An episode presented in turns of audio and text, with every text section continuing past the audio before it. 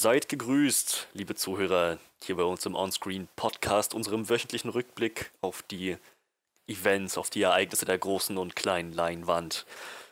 Ja, schön, dass ihr dabei seid. Wir sind äh, in unserer gewohnten Konstellation zu dritt, allerdings auch das nur vorübergehend, denn unser Horrorexperte Manuel, Mhm, obwohl er, ja, obwohl er körperlich anwesend ist, ähm, ist, ist leider äh, etwas erkrankt und ähm, wird sich dann frühzeitig verabschieden, aber Ja, er der Arzt hat gesagt, ich soll um wie er äh, kann. 20 Uhr ins Bett gehen, deshalb muss ich dann gleich. Nein, ich äh, bin krankheitsbedingt. Ich habe halt die ganze Zeit im Bett gelegen und war halt nicht im Kino. Und äh, ich möchte aber gerne noch ins Kino, deshalb werde ich dann vor der Review flüchten. Und wir wissen alle, der Wille zählt. Und er wird uns Gesellschaft leisten, solange er kann. Ähm, darüber hinaus bin ich natürlich da und unser Chef Johannes. Ja, äh, ich, ich, ich finde die Vorstellung schön, wie Manuel bei seinem Arzt sitzt und der sagt, Sie sind jetzt eine Woche krankgeschrieben und dass Sie mir auf keinen Fall irgendwelche Reviews machen. Verstehen Sie das?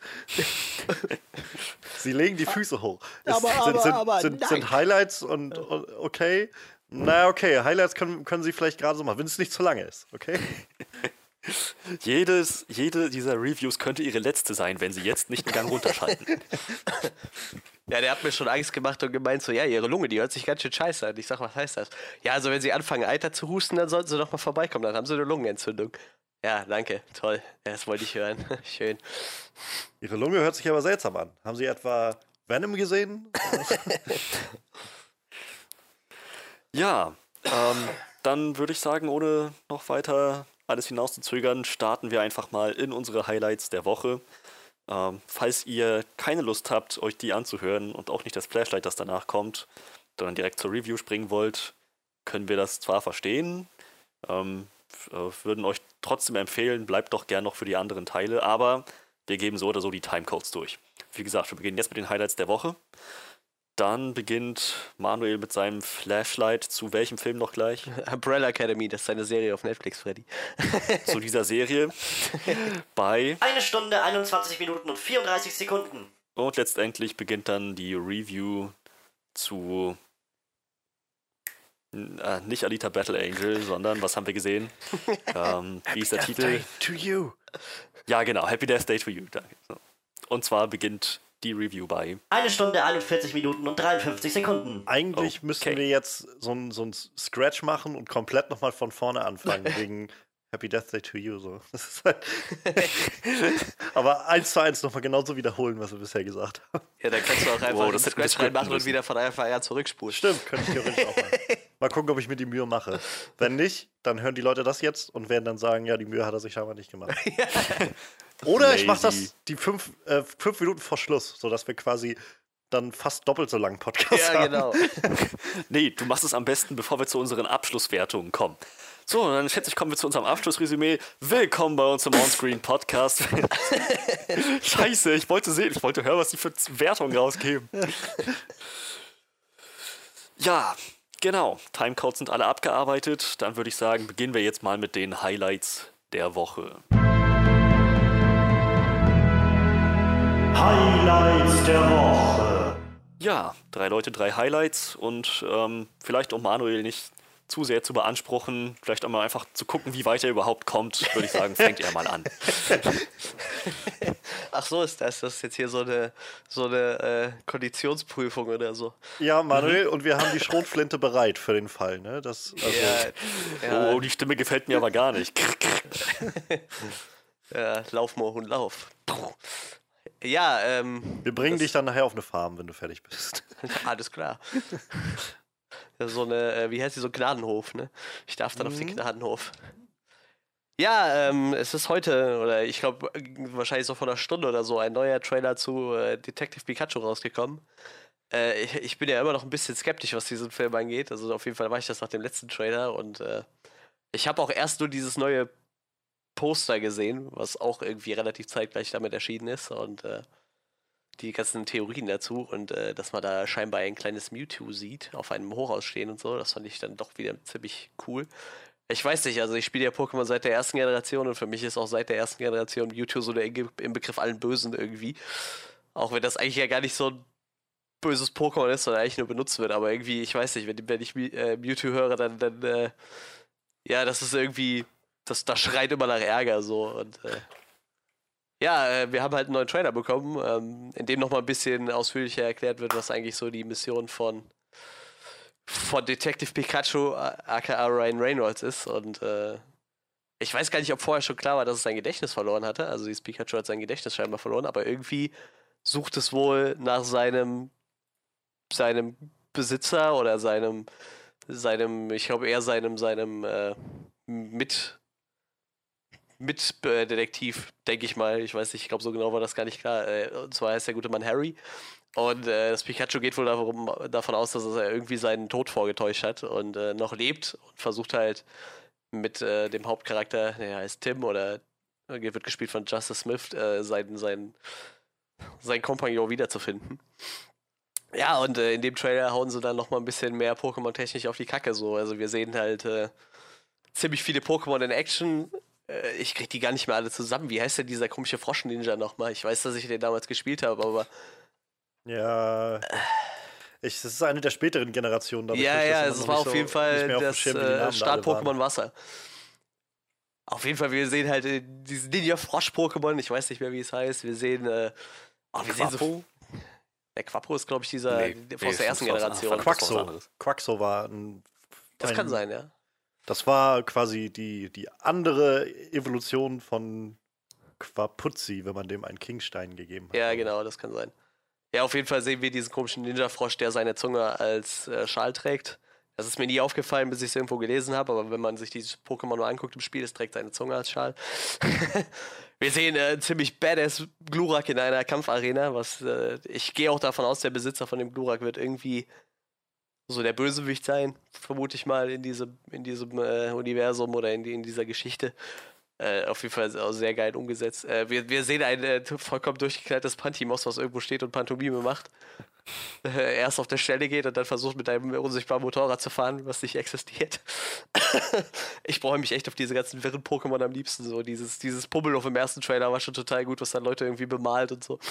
Das, das war schon ziemlich gut. Also ich glaube, das wird ziemlich lustig.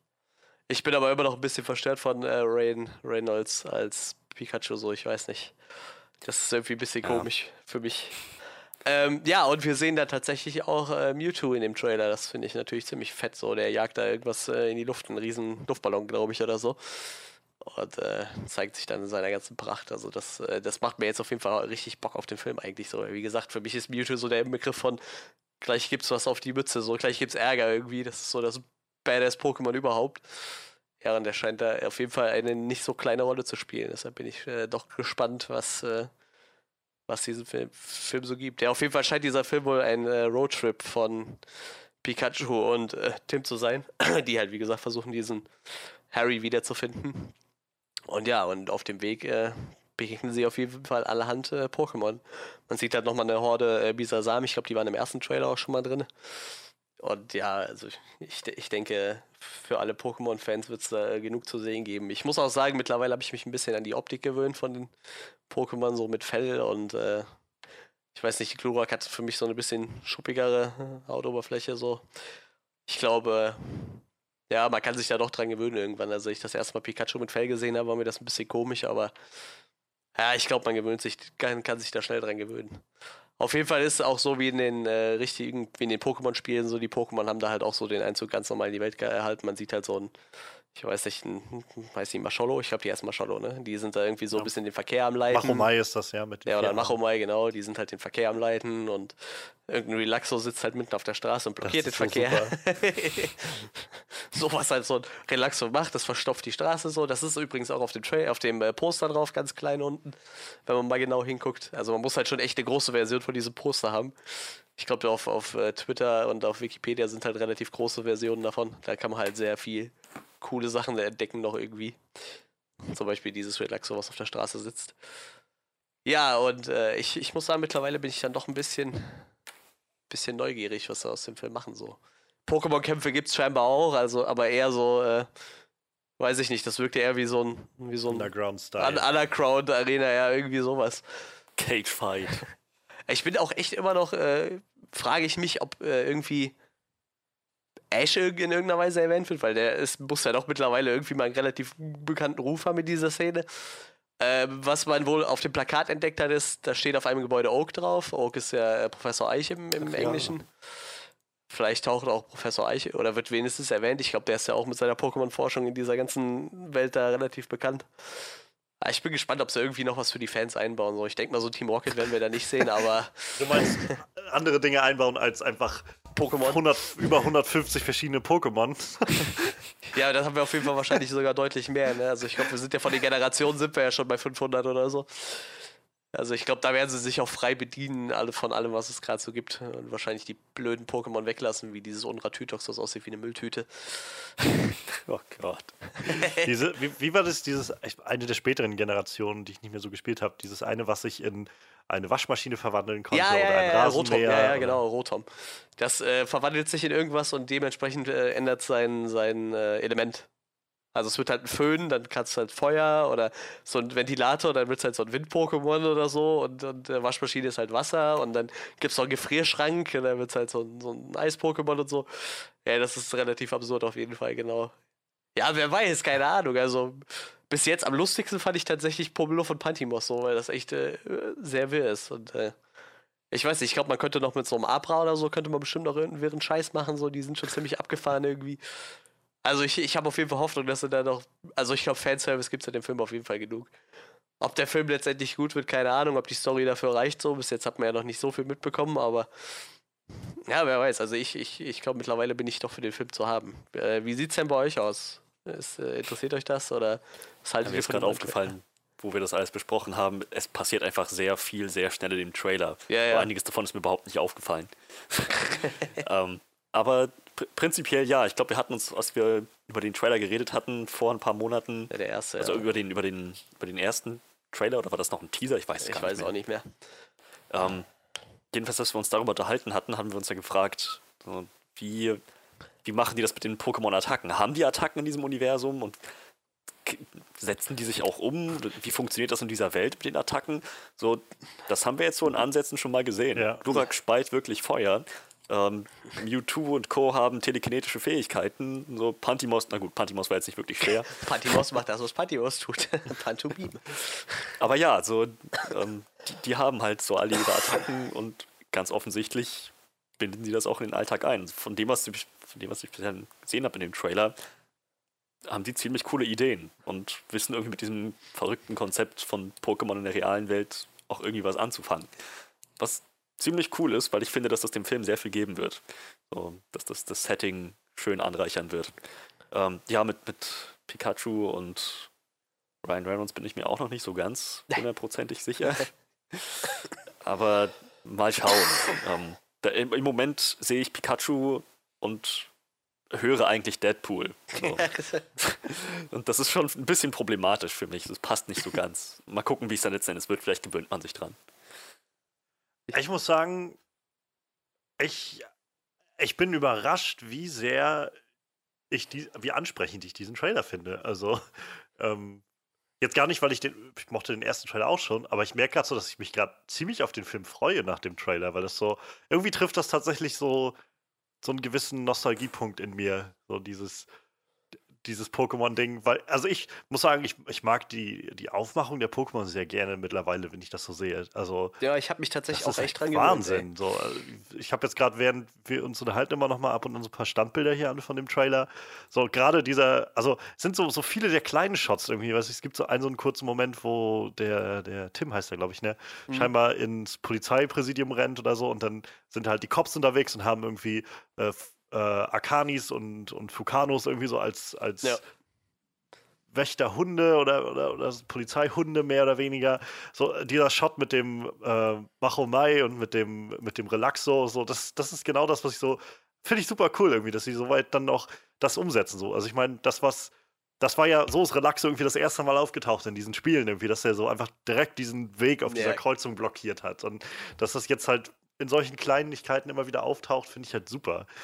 Und äh, ja, dazu halt das Feeling, finde ich, ist ziemlich interessant. Also das Ganze scheint ja wirklich sich sehr in so eine Noir-Richtung zu lehnen. So dieses Detective-Ding wirklich auszuspielen, diesen Kriminalfall ähm, auf Spurensuche gehen. Ich meine, es sind sehr viele Shots da drin von so, wie es aussieht, irgendwie äh, so, so verrauchten Kneipen mit Pokémon da drin oder sowas, von irgendwelchen G äh, Gassen so in, in so einem Neon-Distrikt. So das, ich finde das irgendwie super cool. Ähm, das halt angereichert mit so lauter Referenzen.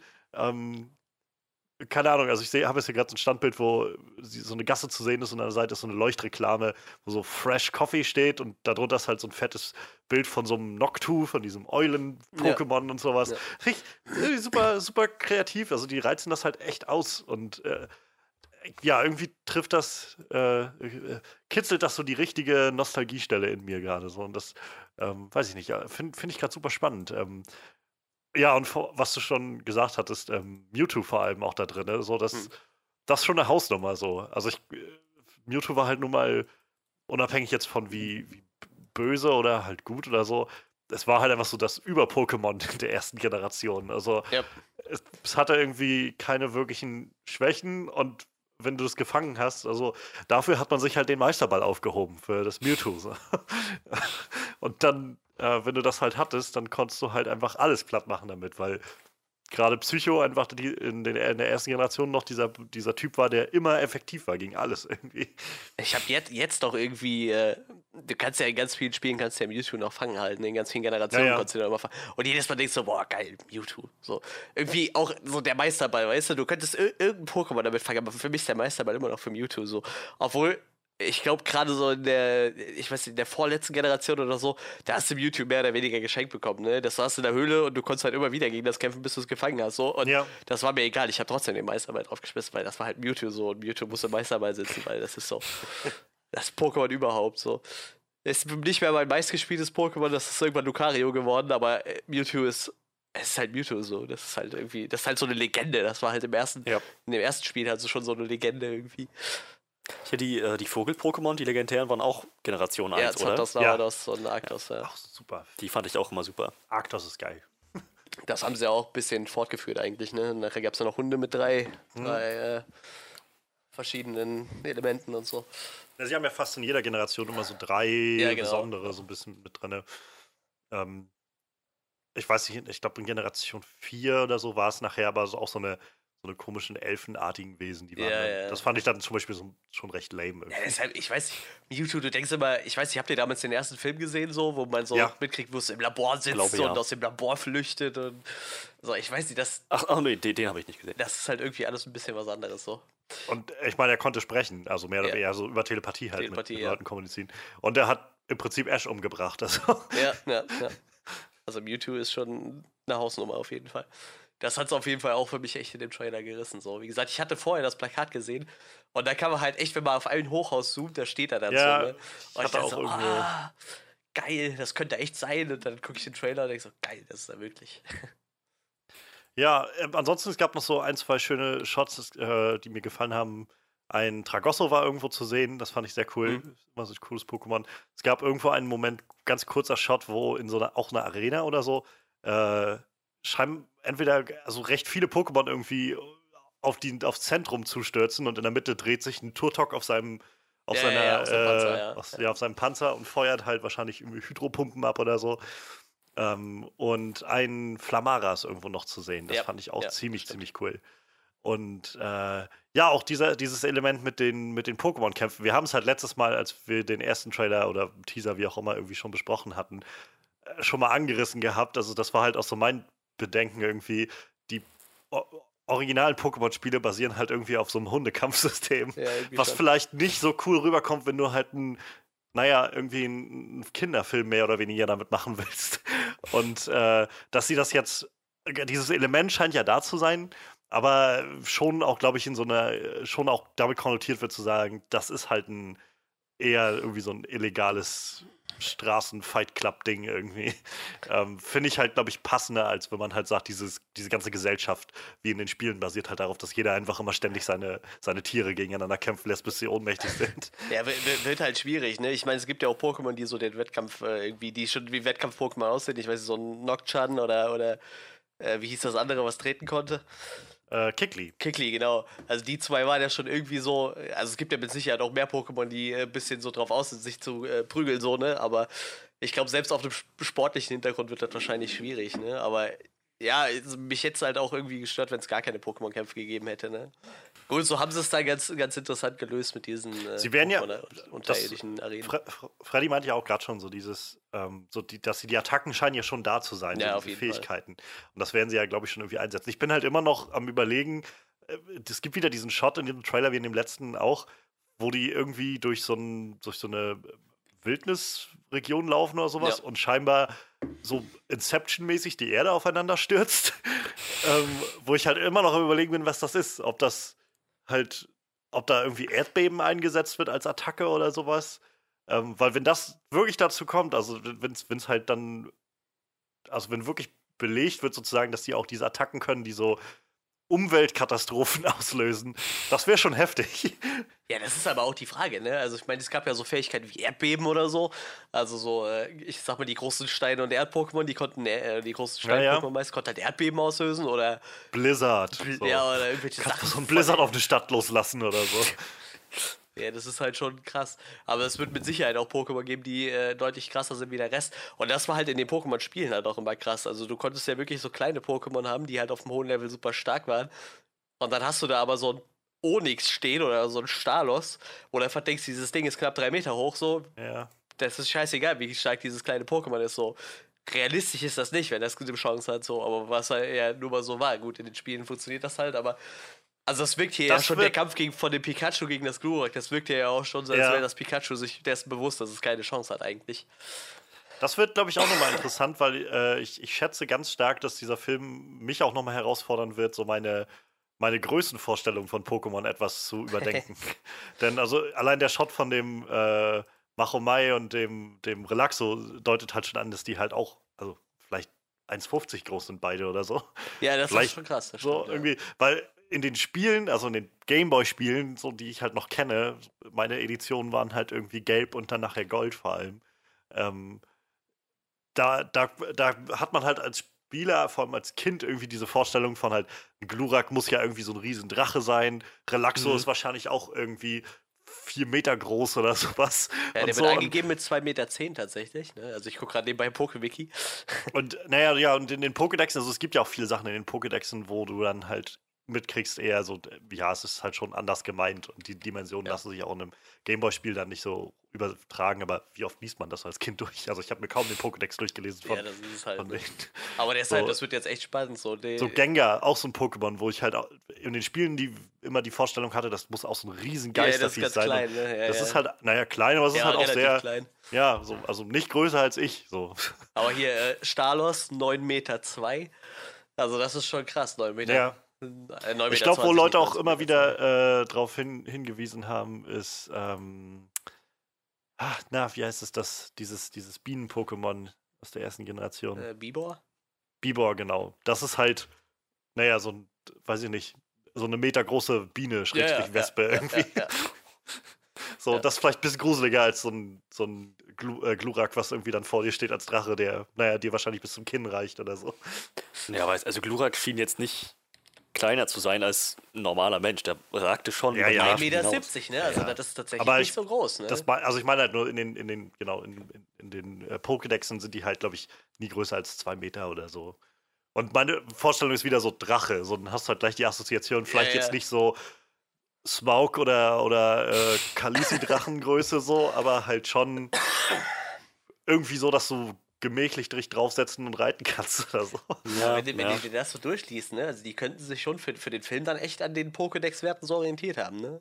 Werden Also, sie bestimmt. Glurak mit 1,70 könnte hinhauen. Also als der Typ daneben stand, war das nicht viel größer, ne? Also es war schon eine ähnliche Größe wie der Typ daneben.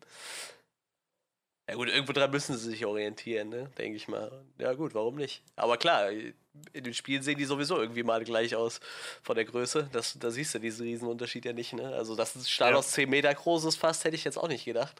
Ich wusste zwar, dass es riesig ist, weil Rocco damals immer auf seinem Onyx geritten ist, aber das ist dann doch Und selbst bei, selbst bei Pokémon Stadium, bei den Spielen für äh, N64, hattest du halt keine Menschen daneben als, Ja, als ja, so ja. Referenzen. du hast halt bloß mitbekommen, okay, das Pokémon ist jetzt halt größer als das Pokémon, aber wie groß die jetzt wirklich sind, Ja, du musstest halt echt, also ich glaube, wenn du den Anime wirklich komplett durchverfolgt hast, so, dann hast du da schon. ich, das habe ich halt nicht. Ja, so ein, ich schon, zwei deshalb weiß ich halt ein bisschen was wenigstens, aber ich glaube, die Leute, die den Anime halt noch kennen, ich denke mal, die jüngere Generation, dann wird da wahrscheinlich auch noch drin, mehr drin stecken, die gucken wahrscheinlich aktuell noch. Äh, die, die werden wahrscheinlich dann auch wissen, was abgeht, so, ne? Aber ich glaube, für uns, die da schon ein paar Jahre raus sind, so, ich meine, den Anime habe ich das letzte Mal vor, weiß ich nicht, zehn Jahren geguckt oder so. Also ich glaube, äh, für uns wird das dann noch ein bisschen interessant so, aber es scheint auf jeden Fall so, als halten sie sich ungefähr an das, was, Ja, was gesagt wird. ich glaube halt ganz ehrlich, das wird so oder so ein Film, der, der eine Milliarde Dollar oder sowas einspielen wird. Könnte ich mir auch vorstellen. Allein schon aufgrund der, der IP dahinter. So unabhängig von, wie gut er jetzt tatsächlich ist. Ja, vor allem, du musst mal Weil, überlegen, weil also, Pokémon, wie, wie umfangreich. Ich bin immer wieder überrascht, wenn man mal drüber nachdenkt, wie halt generationenübergreifend Pokémon geworden ganz genau, das ist. wollte ich Also, gerade sagen. Ne? Ich, ich wollte gerade sagen, ich bin jetzt 30, ne? Ich habe vor 20 Jahren angefangen, Pokémon zu spielen, so mit 10. Ähm, ich war wahrscheinlich so, ich sag mal so, Leute in meinem Alter und äh, zwei plus minus zwei Jahre waren wahrscheinlich so die, die mit der ersten Ge- Generation angefangen haben. Aber Kinder, die jetzt 10 sind, fangen halt immer noch an, weil jetzt gibt es halt immer Ja. noch eine Generation so. Und die Spiele verkaufen sich halt weiterhin wie blöd so. Und die verkaufen sich ja sogar eher besser, weil auch Leute aus, aus unserer Generation spielen ja heute auch noch Pokémon so, ne? Klar, es sind wahrscheinlich was weniger wie früher, als wir noch Kinder waren, aber also ich kenne auch echt verdammt viele Leute, die so im, im 30er-Raum sind und äh, Ja. halt total gerne Pokémon spielen, weil A, Nostalgie und B, die Spiele halt für das, was sie machen, halt auch echt gut. Und zur Not hat es halt auch immer noch einen ziemlich krassen Wettkampffaktor so, ne? Also selbst wenn du halt nicht auf die Story stehst und denkst, es ist zu kindlich, aber es gibt halt auch noch viele Leute in meinem Alter, die das einfach nur aus Wettkampfzwecken spielen, so, ne? Die dann zu Turnieren fahren und so einen kranken Scheiß. Also das ist halt schon echt abgefahren, so. Wie, wie viele Generationen sich das schon spannt. Ich glaube, 98 war wirklich bei uns Release in, in Europa, ne? Und 96 in Japan. Also das heißt, es Ja, gibt halt bei, bei uns auch schon über 20 Jahre jetzt. Ne? Ja, das ist schon krass. Und deshalb, also ich glaube, das wird einfach aufgrund dieser IP schon so viel Ja. Anklang finden. Allein, weil es einfach schon mal, wie gesagt, gut gemacht aussieht. Also einfach ansehnlich die Pokémon aussehen. So. Das ist halt so nicht wie, wie nach diesem ersten kurzen Teaser und, und Poster von dem Sonic-Film, wo irgendwie alle sagen, oh mein Gott, was wird das für eine, für eine Ausgeburt der Hölle, die ihr uns da irgendwie präsentiert. So. Sondern ganz offensichtlich versuchen sie halt die Pokémon wirklich so, wie man sich die dann wahrscheinlich live in, vorstellen Ja. muss und im realen Leben auch umzusetzen. Und, und ich glaube, allein damit wirst du schon so viele Leute ins Kino kriegen, dass, dass das sich locker auszahlen wird. Und ich muss sagen, um, also, keine Ahnung, ich glaube, dass das mit Ryan Reynolds ganz gut wird. So, es ist halt ein bisschen gewöhnungsbedürftig, ja, aber so mittlerweile, weiß ich nicht, bin ich, habe ich das Gefühl, stelle ich mich doch ganz gut drauf ein. Ich glaube, der, der wird das ganz, ganz gut hin, hinkriegen, so dieses, äh, dieses, äh, so ein bisschen noch diese Naivität so mit reinzubringen und halt als ein bisschen kindgerechter zu machen. als jetzt bei Deadpool oder so. Wo ich das wirklich gern sehen würde, so ein Pikachu, das die ganze Zeit irgendwie R-Rated-Style. Fuck rumflucht. me! Motherfucker, suck my. Immerhin versucht's mal in den Ring zu kacken. Ja, irgendwie sowas.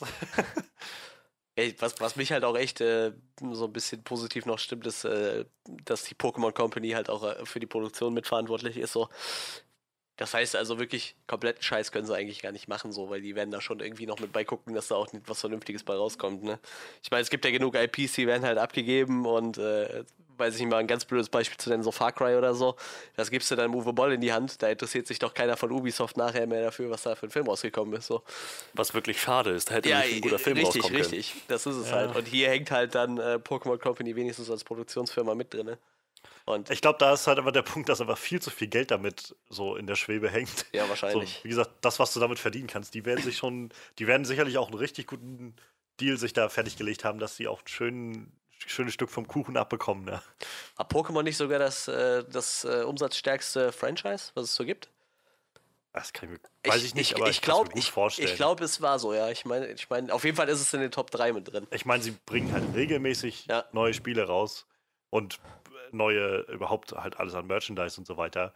Ähm, und also ich meine, es gibt zwar immer mal so gewisse Schwankungen, glaube ich, in der Qualität, aber ich kann mich nicht erinnern, dass ich mal so mitbekommen hätte, dass es wirklich hieß, das letzte Pokémon-Spiel war richtig scheiße, so, sondern im meisten Fall ist dann eher so, ja, nee, die Generation vorher war besser, so.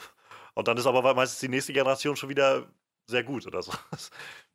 Ja, also wie gesagt, ich, also ich habe, ich glaube, ich habe mittlerweile alle Generationen gespielt. Minimum halt eins davon.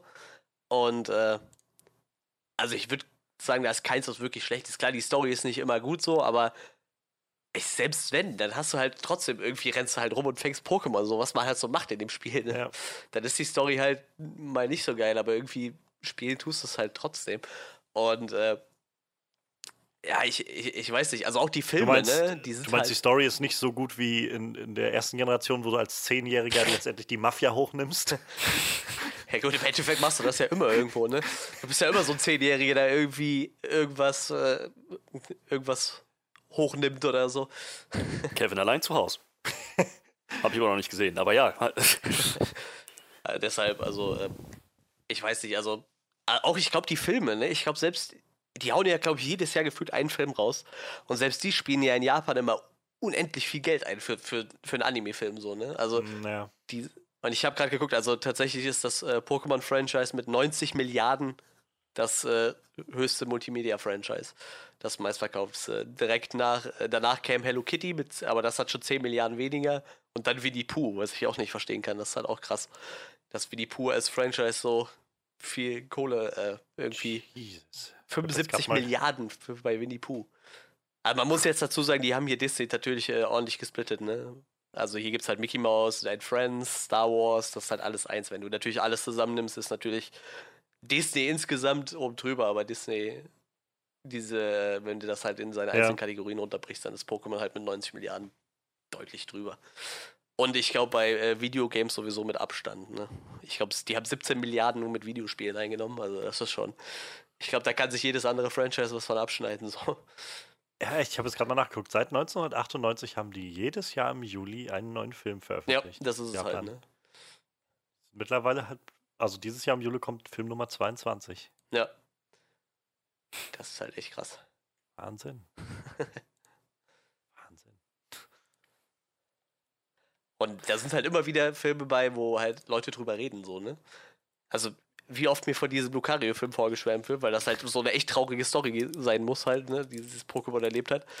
Oder halt für mich der erste Film immer noch totaler Klassiker, so. Ich weiß noch, du konntest ins Kino gehen und hast dabei die Kinokarte eine Pokémon-Karte bekommen, so, für das Sammelkartenspiel, so. Das war halt total cool. Und das gab es dann bei den DVDs oder bei den Videos damals noch, gab es dann auch immer eine Karte dabei und ah, die haben das schon Also- gut gemacht, so, die wissen schon, wie man Kinder anfixt, Ja. auf jeden Fall, so, das kann man schon sagen. Also ich habe das, das Trading Card Game habe ich zum Beispiel nie gespielt. Ich hatte mal irgendwann ein paar Karten davon, aber ich habe nie verstanden, wie man das spielt und hatte auch irgendwie niemand, mit dem ich das spielen konnte. Ja, also ich Ähm. habe jedes Trading Card, glaube ich, Spiel, glaube ich, gespielt, gefühlt. Ich habe One Piece gespielt, ich habe Magic gespielt, ich habe Pokémon gespielt, ich habe Yu-Gi-Oh! gespielt, spiele ich auch heute wieder. Also ich, ich weiß nicht, ich habe noch ein paar durchgespielt, die, die irgendwie, die hast du einmal gespielt, hast mir gemerkt, diesen Kacke hast du dann sein gelassen, so. Also ich meine, Magic habe ich wahrscheinlich mit Abstand am meisten gespielt, aber Ja. zu der Zeit war Magic noch zu hoch für mich, glaube ich, wo ich mit Pokémon angefangen habe. Ich meine, das wurde halt irgendwann abgelöst von Yu-Gi-Oh!, weil es meiner Meinung nach auch das bessere Kartenspiel war, aber also das, wie gesagt, die wussten schon, wie du, wie du so deine Fans an dich bindest irgendwie. Ja.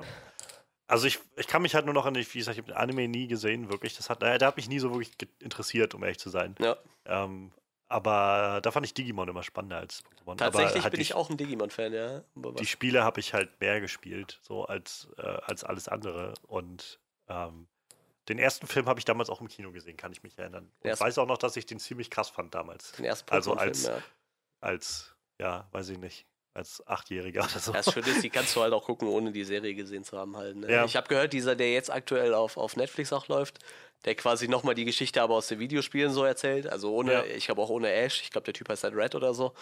Ähm, der muss wohl auch noch ziemlich gut sein. So. Den werde ich mir Es wahrscheinlich auch demnächst mal angucken. Vor ein paar Jahren mal so eine, mehr oder weniger so eine Miniseries. Ja, ja, waren, genau, ich, so so vier OVA, ja. Teile Ja, Pokémon ja. Legends, glaube ich, hieß Ja, das. habe ich wo gesehen. sie äh, die Geschichte auch nochmal nacherzählt haben. So, jedenfalls in, in so kleinen Kapiteln. Nicht alles, aber du hast halt auch Red, glaube ich, verfolgt und halt dessen, ähm, so was du dann, was du halt in den Spielen machst. So am Genau. Anfang irgendwie dein Pokémon auswählen. Er hat halt, glaube ich, ähm, ähm, ähm, Glumanda, glaube ich, gewählt gehabt. Ja, ich meine auch. Und halt so Stück für Stück immer so größere Kapitel dann irgendwie. Diese ganze Nummer mit dem, ähm, mit diesem Geisterturm war eine Folge und halt die ganze Mewtwo-Geschichte war noch eine Folge und gegen Giovanni war das eine Folge. Die, die war ziemlich cool, die Serie. Ja. Ich hätte gerne gehabt, dass sie davon eine für äh, Gold, Silber machen irgendwie. Für, also so ich ich glaube auch tatsächlich darauf beruhend ist dieser Film, der jetzt rausgekommen ist. So, ne? Also der Ah. ist halt vom Stil her auf jeden Fall ähnlich. Weil ich glaube, diese OVA war auch ziemlich erfolgreich. Die ist ja auch ein bisschen, Ich sag mal vorsichtig erwachsener wie die, wie die, äh, wie Ja. alte Anime so auf jeden Fall. Ja, da, da ist zum Beispiel auch nicht so, dass die Pokémon halt ihre Namen sagen, sondern halt wie in, in den Spielen halt so einen Schrei haben, so einen Ja. normalen. Nicht so verpixelt wie in den Spielen so mit 16-Bit. Es wäre sehr schön, weißt du, so richtig wundervolle äh, Anime. Äh, ja, Animationen und dann jedes Mal, wenn die den Mund aufmachen, ist aber diese so mit 16-Bit. Aber nee, das war halt, also es war ziemlich krass so. Und Ja. äh, es gab dann irgendwann diesen, als, als äh, der Red dann nachher gegen das Mewtwo gekämpft hat, ähm, mit seinem Glurak dann nachher, äh, da gab es dann auch diese, diese X- und Y-Steine, mit denen du die, dann diese Mega-Entwicklung geben Ja. konntest. Und dann hat er halt äh, seinen Glurak weiterentwickeln lassen im Kampf zu diesem Glurak, ich weiß gar nicht, was es ist, Y oder so, auf jeden Fall dieses, dieses dunkle, Dunkle, ja, dieses ja. blaue. Und äh, das war halt ziemlich, also ziemlich krass, dieser Moment, als er halt irgend, irgendeine Schlagattacke, ich weiß nicht mehr, was es war, eingesetzt hat. Und dieses Glurak halt dem Mewtwo so quasi voll in, in den Korpus gehauen hat mit so, mit so einer Faust. Und so, du so fast wie bei Dragon Ball Z so gemerkt hast, so, der, der Shot war einfach wie äh, auch am Rücken vom, von Mewtwo sich so langsam abgezeichnet hat, wie, wie der Druck dieses Schlags so hinten wieder rauskam. Das war, war schon ziemlich heftig. Ja. Ähm, aber ja. Ja, also keine Ahnung, das ist, Pokémon ist für mich echt so ein, so ein, so ein Nostalgie-Ding irgendwie damit. Äh, Ja, ich glaube, ihr merkt das schon. Wir haben da bin ich, glaube ich, sehr offen. alle irgendwie unsere, unsere Erfahrungen mit Pokémon gemacht. So. Freddy hat noch gar nicht erzählt, hast du die Spiele früher gespielt? Interessiert mich jetzt Ah, die blaue Edition, die hatte Ah, die hatte ja. ich auch, ja. Blau habe ich angefangen. Die war, die war toll. Ich, es war auch die einzige, die ich jemals besessen habe. Hab Immer die Leute beneidet, die dann die goldene hatten und die rote und so. hm, Ja, ja, und, heu und heutzutage tauschen kostet die konnte das ich nicht, weil Doppelte ich- vom Neupreis quasi. Gefühlt. ja, es ist, ja ähm, aber, aber ja, ich hatte, ich hatte sehr viel Spaß daran und ich habe auch die, die Serie, also den Anime, hin und wieder mal geschaut. so, ähm, und ja, also ich, ich glaube, wir hatten alle mal unsere Phasen, wo wir als Kinder rumgelaufen sind und Oh die yeah. Namen von irgendwelchen Pokémon vor uns hergebetet haben. Ja, ich, ich muss ja gestehen, ich habe Geld damit verdient mit Pokémon. Ich habe nämlich nachher so ein Schummelmodul bekommen, da konnte ich mir Muse mitmachen. Und ich war der Einzige, der Muse hatte, also habe ich die 5 Mark verkauft. Naja, okay. Manuel hat ja andere Kinder abgezockt. Okay. Ja, was heißt abgezockt? Die wollten es halt haben, so, ne? Angebot und Nachfrage. ist ja nicht so, als hätte ich den Preis erhöht, als ich gemerkt habe, dass jeder eins haben wollte. So, ich habe halt gesagt, komm, für einen Fünfer könnt ihr das haben, so, ne? Ich meine nicht, nicht, dass ich dieses Schummelmodul hätte bezahlen müssen, so, das haben halt meine Eltern bezahlt, aber wenn die Leute es halt haben wollen für einen Fünfer, dann kriegen sie es für einen Fünfer. Ich konnte ja so viele fangen, wie ich wollte. Mann. Wirklich alt. ja. ähm, so viel würde ich sagen, dann also erstmal zu Pokémon. Äh, 10. lasst uns Mai, gerne ja, wissen, was ihr kann man nochmal sagen. Was? 10. Mai 2019 geht's los. Komm, Ja, es ist auch gar nicht mehr, gar nicht mehr so Nee. lange hin. Ähm, was allerdings noch etwas länger hin ist, äh, wahrscheinlich erst 2020 kommen wird, aber nichtsdestotrotz kommen wird, Überleitung, Überleitung, ist der zweite Teil von A Quiet Place. Die Fortsetzung, das Sequel sozusagen. Denn, da würde ich mich jetzt einfach mal ganz schnell reinklinken, es äh, wurde jetzt offiziell bestätigt, dass John Krasinski, der Regisseur und Produzent, was da nicht alles war beim ersten Film, ähm, dass der wieder dabei sein wird und Regie führen wird bei der Fortsetzung von A Quiet Place. Äh, ob der jetzt wirklich A Quiet Place 2 heißen wird, das weiß man noch nicht. Es ist allerdings schon bestätigt, dass Emily Blunt ähm, wieder dabei sein wird. Und äh, die beiden Kinder, dazu wurde sich erstmal noch nicht geäußert. Dazu kommt, dass John Krasinski mal durchblicken lassen hat, in welche Richtung das geht. Also es wird wahrscheinlich nicht darauf hinauslaufen, dass die Geschichte von ähm, ähm, äh, die Namen wurden im Film nicht erwähnt, deswegen bitte ich mal kurz um Entschuldigung, dass ich sie nicht kenne, weil im Film wird nicht gesprochen. Ähm, ähm, jedenfalls von, von dieser Familie weitergeführt wird, sondern äh, John Krasinski hat wohl eher vor, diese Welt, in der diese Apokalypse ausgebrochen ist, mit den, mit den soundsensitiven, soundsensiblen ähm, Killer-Aliens, dass er in dieser Welt nochmal schaut, was sich noch so für Geschichten spinnen können. Das ist sicherlich nicht die einzige überlebende Familie oder Gruppe von Menschen, die da versucht irgendwie durchzukommen. Es gibt haufenweise andere Orte auf der Welt, haufenweise andere Menschen, andere Settings und äh, er meinte, er fände es sehr spannend, dann quasi mal innerhalb dieser Welt zu bleiben, aber eine andere Geschichte zu erzählen, die nicht unbedingt jetzt direkt damit zusammenhängt. Frage ich mich natürlich, wie dann Emily Blunt doch noch da reinpassen soll, wenn das nicht eine direkte, eine direkte Fortsetzung wird. Vielleicht kriegt sie auch nur so ein kleines Cameo, wer weiß. Aber er, ähm, hat, er hat anscheinend eine gute Idee. Denn ursprünglich wollte er sich nicht nochmal verpflichten lassen als Regisseur. Ähm, hatte zwar nichts dagegen, wenn ein Sequel gemacht wird, aber meinte dann ohne ihn. Äh, mittlerweile ist er aber wieder sehr an Bord. Das lässt mich hoffen und glauben, dass ihm was, dass ihm eine Idee gekommen ist, die er schon gerne selbst in die Tat umsetzen möchte. Und äh, letztes Mal hat das sehr gut funktioniert, also warum nicht nochmal? Ja, wie geht's euch damit? Ich frage vielleicht wieder erst bei den Horror-Experten Manuel. Irgendwann wirst du müde, ich sag's dir.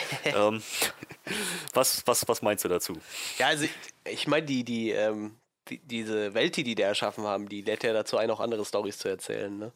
Deshalb, äh, selbst wenn sie jetzt gesagt hätten, so von dem vom Originalcast wäre halt keiner mehr dabei, hätte man da mit Sicherheit trotzdem einen äh, coolen Film draus machen können, denke ich.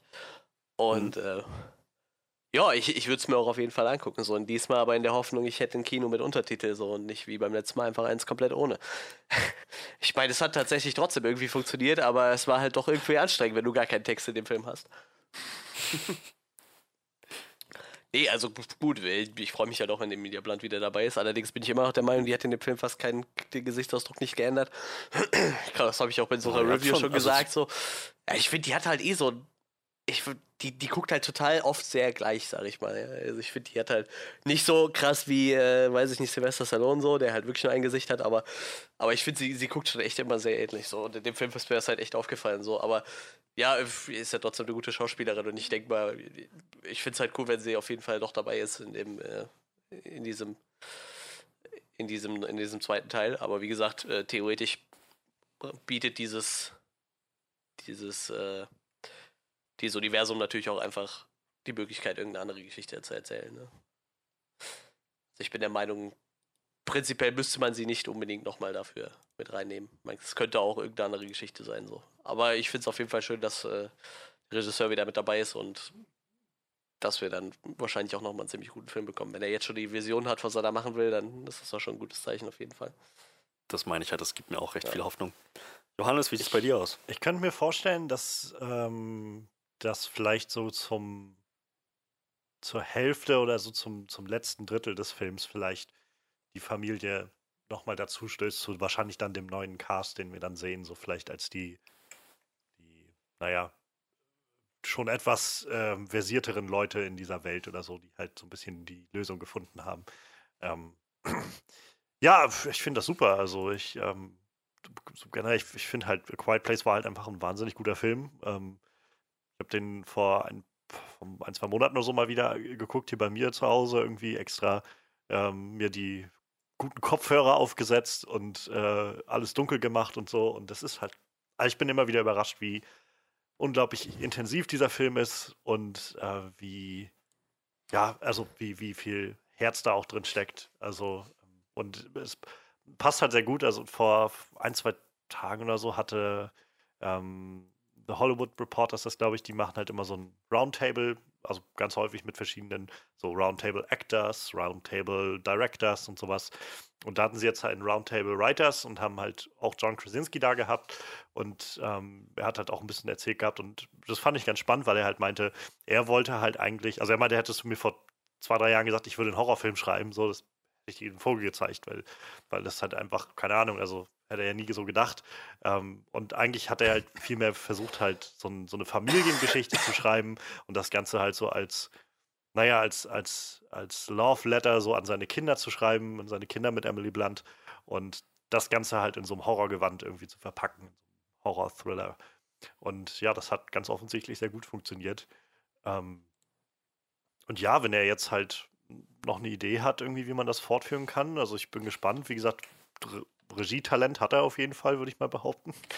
Ähm, und ja, solange das halt sich nicht einfach wiederholt, und davon gehe ich jetzt erstmal einfach nicht aus, dass das in diese Richtung gehen wird, dass wir einfach nochmal dasselbe nochmal kriegen, so, sondern schon nochmal irgendwie einen neuen Spin mit dieser Welt, dann, dann glaube ich, wird das eine ziemlich interessante Sache. Also, ähm, ich finde, ich fand es spannend, so, äh, nachdem wir auch damals über den Film geredet hatten, ähm, also generell war der ja sehr gut angekommen. Aber ich fand irgendwie sehr spannend, wie unterschiedlich das Ende aufgenommen wurde. Ähm, wo halt, also ich finde den Film halt eigentlich ziemlich perfekt, so mitsamt dem, dem Schluss.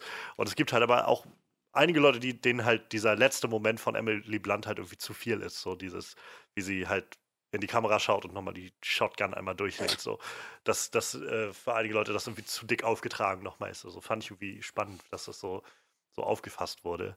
Ähm, und naja, wenn die halt wiederkommen, also ich habe jetzt gerade ähm, nochmal einen Artikel von Filmstarts gefunden, wo sie auch darüber berichtet haben, ähm, wo sie auf, äh, ich glaube, den Hollywood Reporter verwiesen haben, dass wohl die beiden Kinderschauspieler ähm, mehr oder weniger ähm, sind die wohl vertraglich, wären die verpflichtet zurückzukehren, wenn sie das wollen. Also wahrscheinlich haben die einfach schon am Anfang so einen Vertrag unterschrieben für irgendwie fünf Filme oder was weiß ich, irgendwie sowas in der Art.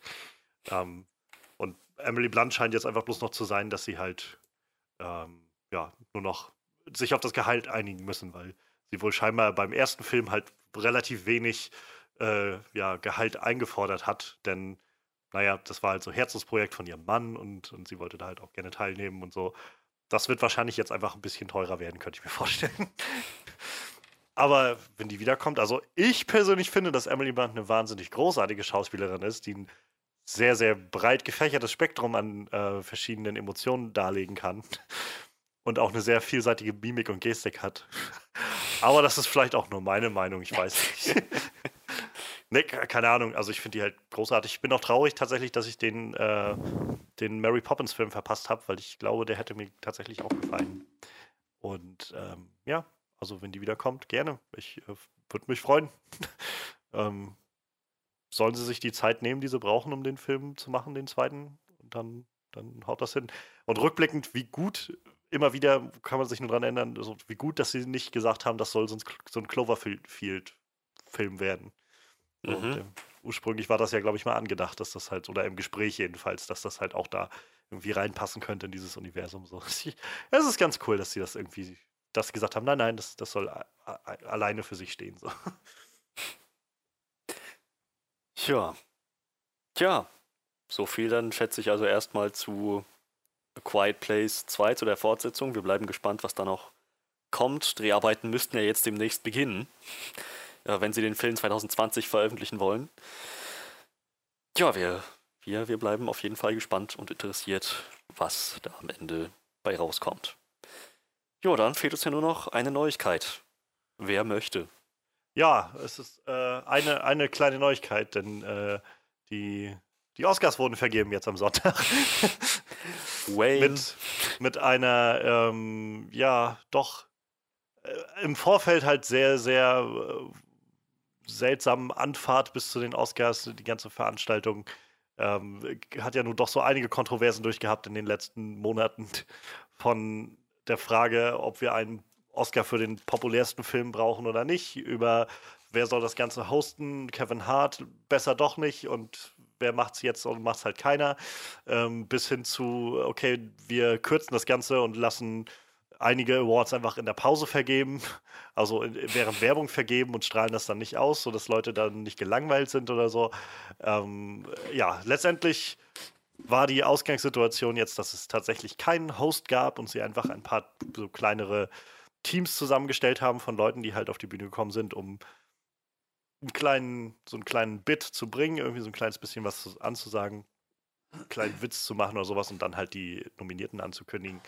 Die musikalischen Sachen wurden abge, äh, wurden einmal vorgetragen, die nomi musikalischen Nominierten. Und ja, es sind alle Nominierten auch vorgetragen worden. Und ähm, also ich habe ich hab die Oscars nicht live gesehen. Ich habe sie quasi am nächsten Vormittag liefen die dann nochmal bei ProSieben in der Wiederholung. So, ich habe dann die zweite Hälfte noch ungefähr gesehen. Und ich muss sagen, ähm, also ich hatte vor zwei Jahren, glaube ich, die Oscars mal live auch gesehen gehabt. Ich finde, sie haben tatsächlich sehr profitiert davon, dass sie keinen Host haben. Das Ganze wirkt doch deutlich flüssiger irgendwie. Und, und äh, ja, keine Ahnung, es ist halt nicht ständig so eine so ein Trara noch irgendwie, das, keine Ahnung, so Ellen DeGeneres damals irgendwie das Oscar-Selfie oder so. Das sind halt irgendwie nette Sachen, aber dadurch ist das halt auch immer alles irgendwie viereinhalb Stunden lang oder so, statt drei oder sowas. Und ja, also was halt sehr spannend einfach generell war, ich hatte jetzt im Vorfeld halt schon immer mal ähm, so auch online irgendwie viel drüber gelesen und auch mir selbst so ein paar Gedanken gemacht.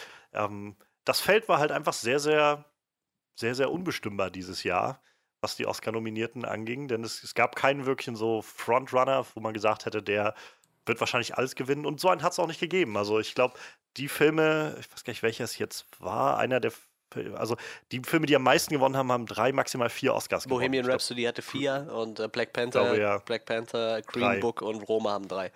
Genau. Das waren so Und die höchsten. das halt eigentlich ein ziemliches Zeichen dafür, dass halt, naja, es gab halt keinen, der so sich, wie weiß ich, Titanic so auf elf Oscars oder so, oder halt Herr der Ringe oder so elf Oscars einschießen konnte, sondern so halt immer mal da ein Gewinner, da ein Gewinner. Alles sehr durch, durchweg äh, wild gemischt und auch viel mit Überraschungen dabei. Also, ähm, müssen jetzt auch, glaube ich, nicht jeden, jeden durchgehen, so, aber was man halt auf jeden Fall hervorheben kann, ähm, bester Hauptdarsteller ist Rami Malek Ja, geworden für seine Performance als äh, Freddie Mercury. Und ähm, ja, also ich meine, ich habe nicht alle anderen, äh, ich habe tatsächlich keinen der anderen ähm, Performances gesehen. ich auch nicht. Ähm, leider, einige davon liefen auch noch gar nicht, einige Filme, aber ähm, ich kann es, also finde ich tatsächlich doch auch okay, auch angemessen. Jedenfalls fand ich seine Performance ziemlich, ziemlich gut in dem Film. Wenn, auch wenn ich sagen muss, den Film so rückblickend finde ich halt nicht mehr so gut, wie ich ihn halt noch damals fand beim Schauen. Aber seine Performance ist halt durchweg einfach großartig. Hat auch eine schöne Rede Ähm, gehalten, finde ich. Die habe ich mir angeguckt ja. im Nachhinein. War eine nette Ja. Rede. Hat auch das beste Ähm, Meme von, von den Oscars, finde ich. Habt ihr das gesehen? Sein, äh, Welches? dieses Chips-Gesicht. Achso, ja, ja. Da steht da irgendwie, Remy Malek sieht immer so aus, als würde er versuchen, ganz leise Chips zu essen. Und dann sitzt er da so. Er hat ja so das Kinn, sag ich mal, ein bisschen weit vorne und sieht jetzt aus, als würde- hätte er gerade irgendwas im Mund. Und er hätte ihn Ja. so beim Essen erwischt irgendwie. Total.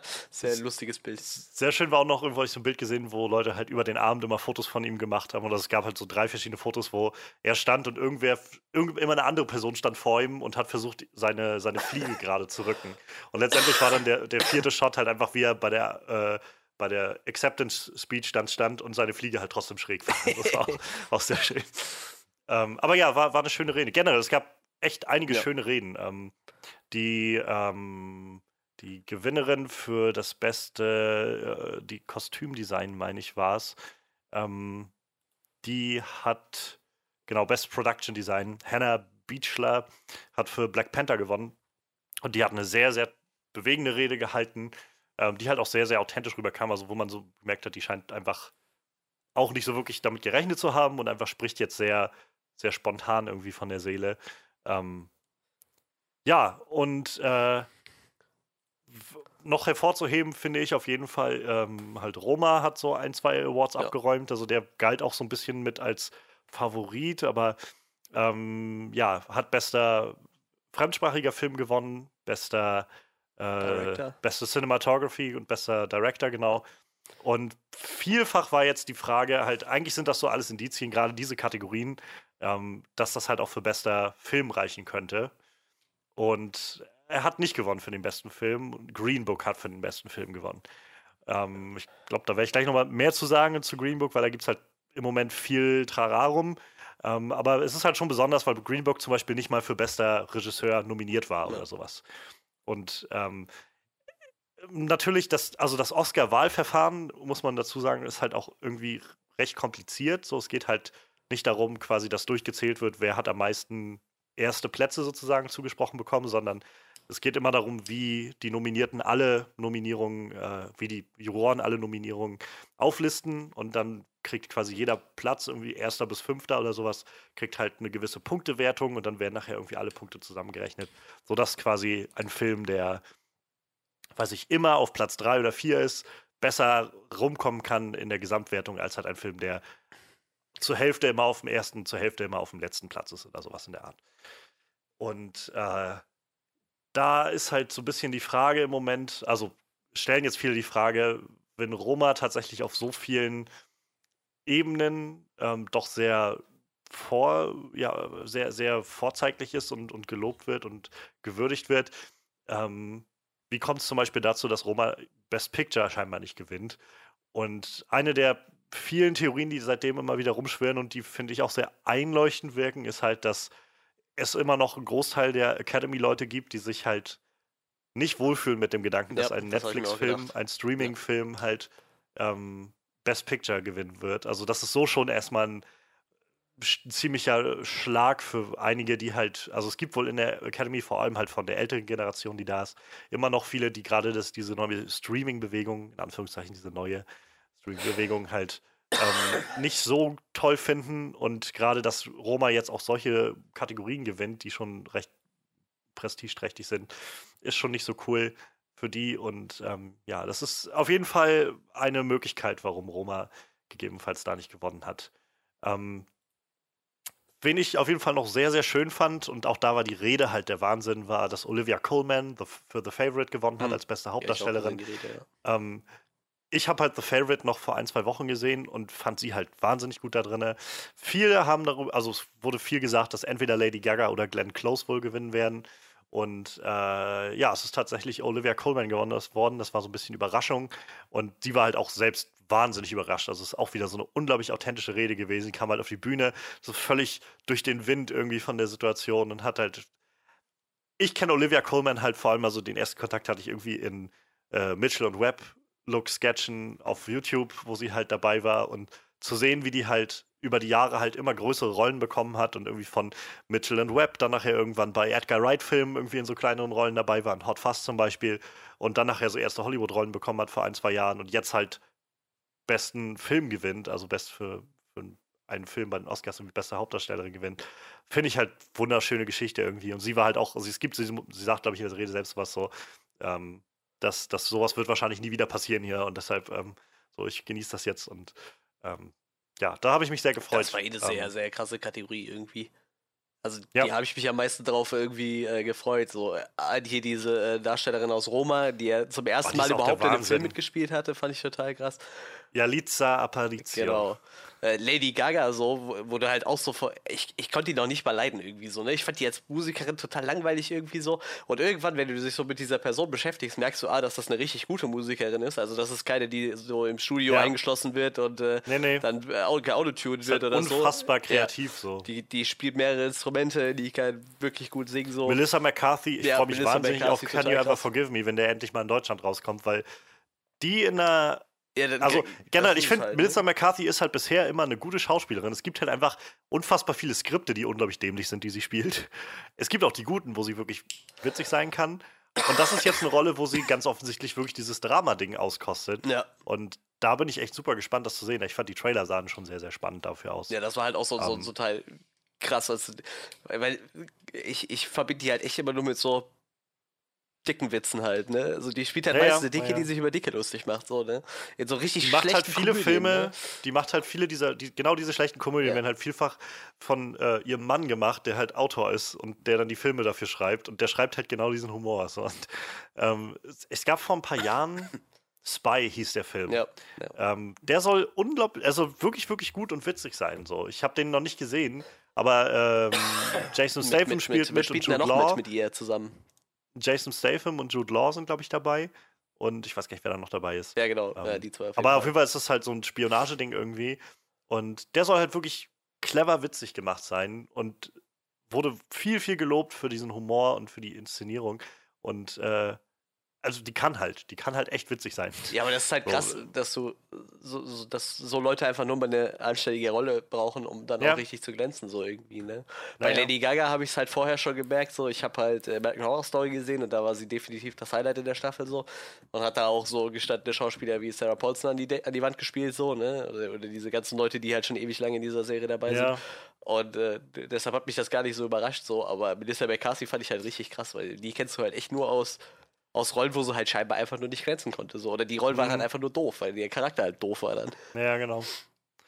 Es ist halt, äh, gerade auch mit Lady Gaga, finde ich sehr spannend. Ähm, die, also ich habe Star Wars Born leider, leider verpasst. Den hätte ich so gerne auch noch im Kino gesehen. Lief jetzt gerade vor ein, zwei Wochen noch bei uns hier im, im Indie-Kino für so ein, zwei kurze Veranstaltungen, aber jedes Mal, wenn ich irgendwie arbeiten muss oder sowas. Ähm, weil der, also generell, das war irgendwie das Regiedebüt von Bradley Cooper, der halt auch die Hauptrolle spielt und so. Und das soll schon sehr, sehr großartig geworden sein, was er da macht. Und halt Lady Gaga in der Rolle. Er hat sich wohl unfassbar dafür eingesetzt, dass sie diese Rolle spielt. Ähm, dieser aufstrebenden Musikerin, die halt in, in diesem Film da ist. Ähm, und die hat halt immer wieder gesagt, auch im Vorfeld in Interviews, wie, wie unglaublich dankbar sie irgendwie Bradley Cooper ist dafür, dass er sich so für sie eingesetzt hat, weil kein Studio hätte, wollte sie halt eigentlich, also wollte sie gerne dafür einstellen, weil, naja, wenn du, ist halt keine talentierte Schauspielerin, also keine, keine bekannte Nee, Schauspielerin halt, so. ne? Ähm, und äh, ganz offensichtlich ist das eine Rolle, die ihr wie auf den Leib geschrieben war. Und ähm, ja, also Star Wars Born war halt auch lange irgendwie im Vorfeld schon so ein bisschen im Gespräch als Kandidat, aber hat tatsächlich am Ende nur einen Award gewonnen für den besten Song, nämlich den äh, Shallow. Den, dieses Duett zwischen ihr und Bradley Cooper. Und das haben sie halt auch live Ja, gesungen das und hab das ist halt auch ja. Wahnsinn gewesen. Ähm, so, danach waren halt die Spekulationen groß, so ob die beiden nicht irgendwie eine Affäre haben Ja, oder das sowas, habe ich auch die halt natürlich. Das so unfassbar. Das ist halt Wahnsinn. Ich weiß nicht, ob du es gesehen hast, Freddy. Ähm, Nee. Kannst du empfehlen. Also es ist halt, sie sitzt halt am Klavier und spielt und er steht halt auf der anderen Seite vom Flügel und singt halt. Und ähm, irgendwann in dem Part, wo sie dann singt, so gegen Ende des Lieds, kommt er dann rum und setzt sich neben sie auf den Flügel und legt dann auch noch so de den Arm um ihre Hüfte und schmiegt sich halt so an sie und dann singen sie halt quasi im Duett in ein Mikro, was da vor ihnen hängt und beide mit so geschlossenen Augen und in dem Moment, wenn dann halt der letzte Ton ausklingt, öffnen sie dann die Augen und gucken sich in die Augen und so. Da, da fehlt halt nur noch so der Kuss im Prinzip. So, das ist halt, du, das ist, die Antizipation ist halt total da als Zuschauer, dass jetzt einfach nur dieser Kuss fehlt. Und ja, danach war halt auch so das Internet voll mit, okay, Bradley Cooper wird heute Abend wahrscheinlich ein paar äh, interessante Nachrichten von seiner Frau bekommen oder so. ähm, interessanterweise, seine Frau war halt da. Die saß halt in der ersten Reihe direkt neben Lady Gaga die ganze Ja. Veranstaltung. Und scheint auch damit kein Problem zu haben. Ja, Also, Lady Gaga ist seit ein paar Wochen wieder Single. ja das, dadurch wurde das noch weiter angefeuert wohl. Ja. Nee, war ein cooler Auftritt. Ich habe mir den auch angeguckt, auf jeden Fall. Das war so, ich habe mir nur so ein paar Highlights äh, angeguckt, aber das wollte ich mir dann doch angucken. So. ja. Und dann halt habe ich halt nachher diese Perle noch gefunden, die, glaube ich, nach der Veranstaltung irgendwo außerhalb war von, von Elton John und Taron Egerton. Das war so die zweite Performance, die so um die Oscars gewesen ist, die so richtig Die haben auf so war. einer, so einer Oscar-Watching-Party haben die das, Ja, genau. Da haben sie zusammen einen Song performt. Das wird auch ein richtig krasser Film, glaube ich. Ich glaube auch, ja. Aber Ähm, Lady Gagas Rede war übrigens auch sehr schön so. Ja. Ich glaube, musikalisch hat sie jetzt Sehr alles erreicht, kann man sagen. Ich glaube, Ja, mehr gibt es da nicht mehr. definitiv. Die, äh, der traue ich halt einfach zu, dass sie einfach immer weiter so sich selbst neu erfindet. das auf jeden und Fall. Neue, neue Sachen macht. Aber ich glaube, an Preisen brauchst du, also auf jeden Fall mal nicht mehr für Musik. Ich glaube, da wird sie jetzt alles haben. Nee, das ist so. Glaub, Wahrscheinlich schon, ja. Jetzt fehlt dir der Oscar noch für irgendeine schauspielerische Leistung und dann. Tony vielleicht noch Ja, für so ein Musical so. oder sowas. Das stimmt. Vielleicht schreibst du noch ein paar Songs für Musicals, dann kriegt ein Tony dafür. Wo wir gerade schon bei Soundtrack sonst sind, also besten Soundtrack hat äh, Ludwig Göransson Ja, ja, für ja. seine Arbeit an Black Panther Ja, gewonnen. gut, das ist nachvollziehbar auf jeden Fall. Ich meine, ich muss sagen, ich habe nicht alle Filme gesehen, aber der Soundtrack von Black Panther war halt super. Der Score, nicht der Soundtrack. Ja, definitiv. ähm, und äh, was ich, was mich natürlich unglaublich gefreut hat und ich glaube, also eigentlich mich auch nicht wirklich überrascht hat, denn ich glaube, hätte es was anderes gegeben, das hätte mich sehr, äh, sehr unstimmig gemacht. Äh, Into the Spider-Verse hat halt Ja, besten ja. Animationsfilm gewonnen. Ähm, das fand ich sehr, sehr schön. Ähm, und hat damit eine jahrelange äh, Winning Streak von Disney beendet Ach krass. die halt seit, weiß ich nicht wie vielen Jahren, ich gucke mal, ob ich das gerade noch fix finde, ich glaube, bei Twitter hatte ich das irgendwo gesehen, die haben halt seit Ewigkeiten jetzt schon ähm, ein, ein, ja, einfach die Siegesreihe, dass sie halt jedes Jahr einen neuen Film Coco, rausbringen. Zootopia, Inside Out, Big Hero 6, Frozen, Brave. Seit 2008. Rango, ja, Toy Story. 2008 haben sie das erste Mal gewonnen, Ratatouille, und von da aus Ratatouille, Wally, Up, Toy Story Ja, 3. ja, ja. 2012 gab es keinen. Und dann Brave, äh, äh, ähm, ich weiß gar nicht, wie heißt der im Deutschen Brave? Äh, Mer- Merida, Merida, ja. dann äh, genau Frozen, Big Hero 6, Inside Out, Zootopia, Coco und jetzt dieses Jahr hat Spider-Verse gewonnen. Ja. Obwohl zwei andere Disney-Filme nominiert waren: Incredibles 2 und Ralf Reichts 2. Ratatouille, war das ein Disney-Film? fand ich sehr schön. Ja, ja das war also aber Disney Happy Pixar, Feet genau. nicht, ne, davor. Nee, das war kein Disney-Film. Okay, ja, krass. Ja, das äh, fand ich sehr, sehr schön. Also, da habe ich mich gefreut. Ähm, interessant war, also, wo Leute sehr sich fragen, es sind halt so tatsächlich die Gewinne von Bohemian Rhapsody an einigen Stellen. Also, ähm, so bestes äh, Editing war zum Beispiel ein, ein Award, den der bekommen hat, der Film.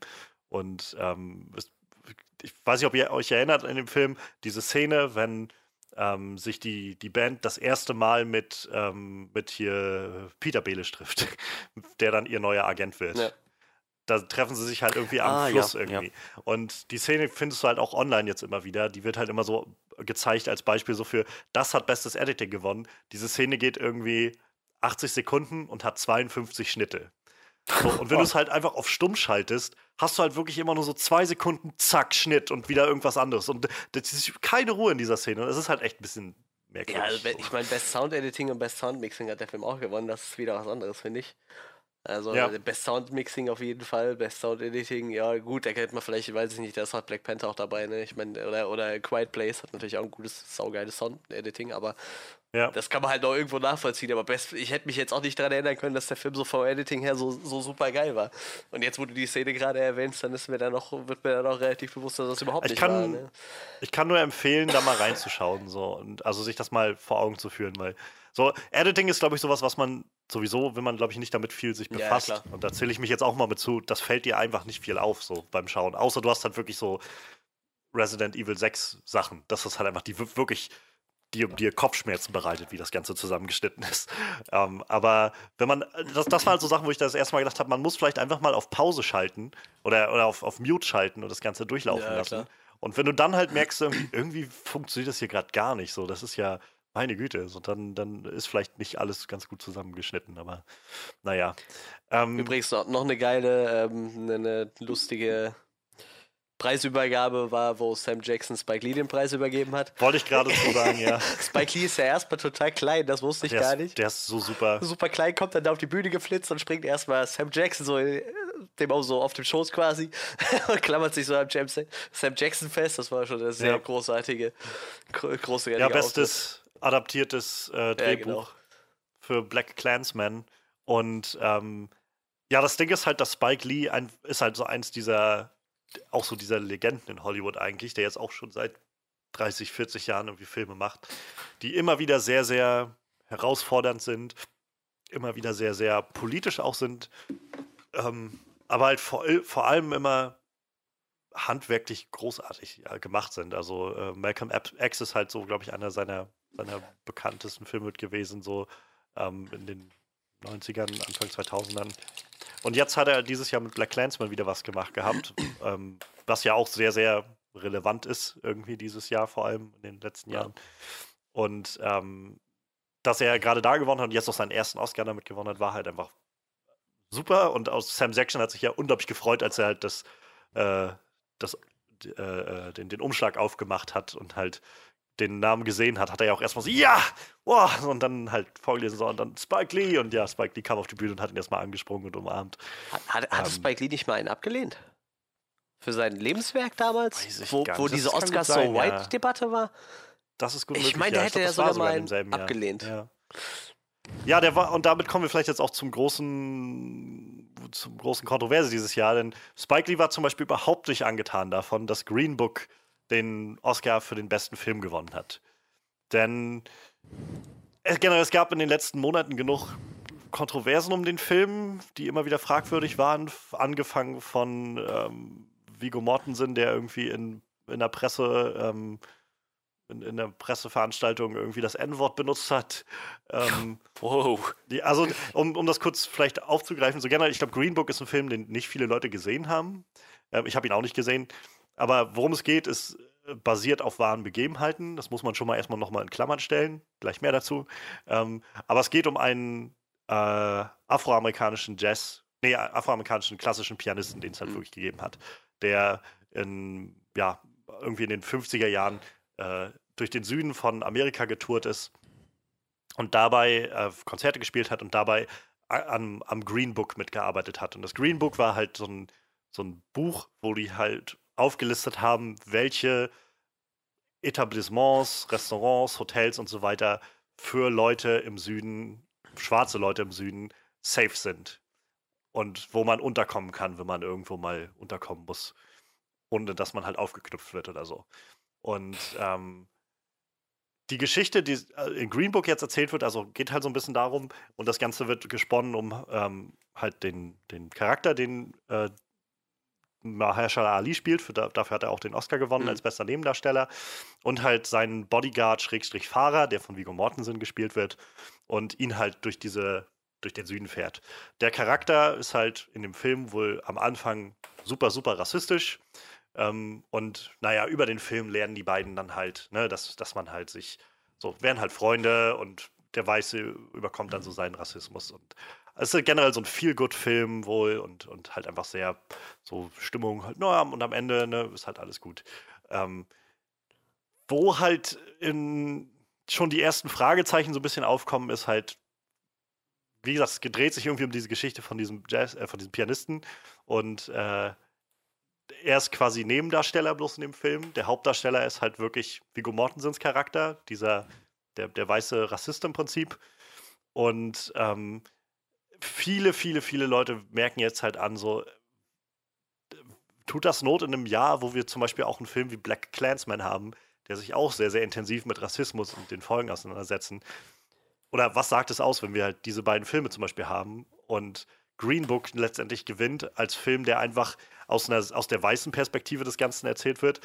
Bei der, bei der äh, Dankesrede war auch zu sehen, da standen vielleicht zwei schwarze Leute mit auf der Bühne, die halt irgendwie Produzenten mit waren oder so. Der Rest waren halt alles weiße Leute, so von den Autoren über die äh, Produzenten großteils, die Regisseure sowieso und die Schauspieler halt bis auf Mahershala Ali. Ähm, und die Frage, die dann halt im Raum stand, war halt, warum nominieren wir und, und äh, ja, würdigen wir jetzt den Film, der irgendwie schon wieder Rassismus einfach so darstellt als, naja, und wenn wir einfach als, wenn wir uns einfach mal wieder alle ein bisschen zusammenreißen und sagen, oh, ja, sind wir doch einfach mal nett zueinander, dann ist doch alles okay. So. Das ist halt der Schlusspunkt des Films wohl. Und ähm, Spike Lee ist halt sowieso schon in den letzten Monaten nicht sehr angetan gewesen von dem Film. Gerade jetzt mit seinem, zum Beispiel sowas wie Black Clansman, was er gemacht hat, der eher sich vor allem damit auseinandersetzt, wie strukturell Rassismus passiert und vor allem aus der schwarzen Perspektive das beleuchtet, dass du halt, also es ist halt aus weißer Perspektive einfach zu sagen, so sind wir doch einfach alle nett zueinander. Ja, es gibt halt aber auch keine weiteren äh, Repressalien. So, wenn man halt aus schwarzer Perspektive denkt, dann ja, einfach nur nett zueinander zu sein, hilft mir jetzt nicht, dass ich irgendwie auf einmal einen Job kriege, für den ich einfach generell abgelehnt werde, weil ich schwarz bin oder so. Und äh, dass Rassismus halt wieder so ein bisschen zurückgeschränkt wird und auch an den Punkt kommt, dass man halt als, vor allem als weißer Zuschauer einfach aus dem Kino gehen kann, um zu sagen, oh nee, ist doch alles gut. Wir, wir, wir machen doch alles richtig so. Ähm, damit haben halt einige Leute so ein bisschen ihr Problem. Und wie gesagt, gerade Spike Lee fand das nicht so geil und ist wohl aufgestanden und ist wohl rausgegangen, auch oder wollte rausgehen, während, äh, des, während der Film ausgezeichnet wurde. Ähm, und die Leute auf die Bühne gegangen sind für ihre Dankesrede. Jordan Peele hat ihn dann tatsächlich wohl zurückgehalten. Die beiden haben wohl ein etwas längeres Gespräch geführt. Aber auch Jordan Peele war wohl nicht sehr angetan davon. Ähm, jedenfalls war das, was jetzt so berichtet wurde, dass die zum Beispiel zu den Leuten gehörten, die nicht weiter geklatscht haben, als der Film ausgezeichnet wurde. Und es gab dann im Nachhinein noch ein sehr schönes, also Spike Lee ist einfach unfassbar witzig, finde ich.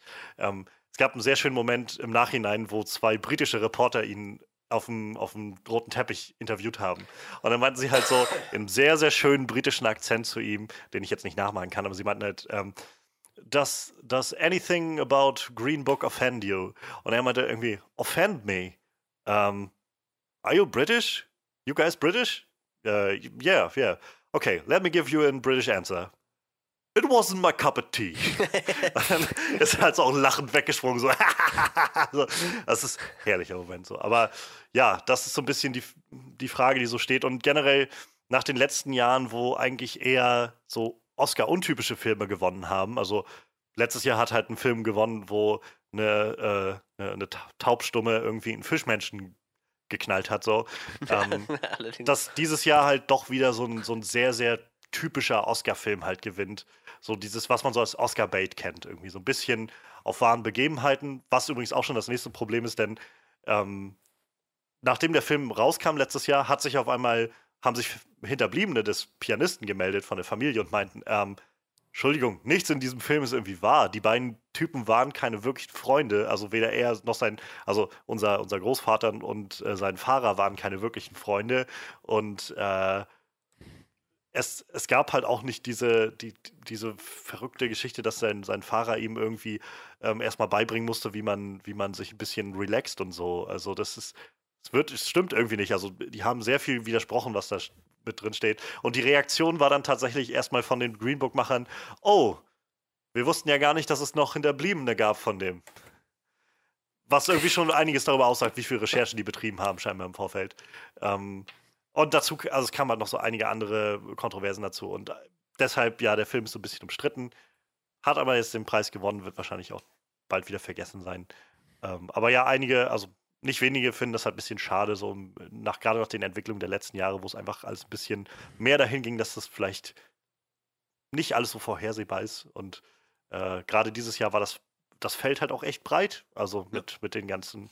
So, The Favorite war halt unglaublich weird und seltsam. Black Clansman war halt witzig und politisch und traurig und krass irgendwie Bohemian Rhapsody, den ich zwar jetzt nicht wirklich als besten Film sehen wollen würde, aber trotzdem völlig anderes Programm als alles andere davon.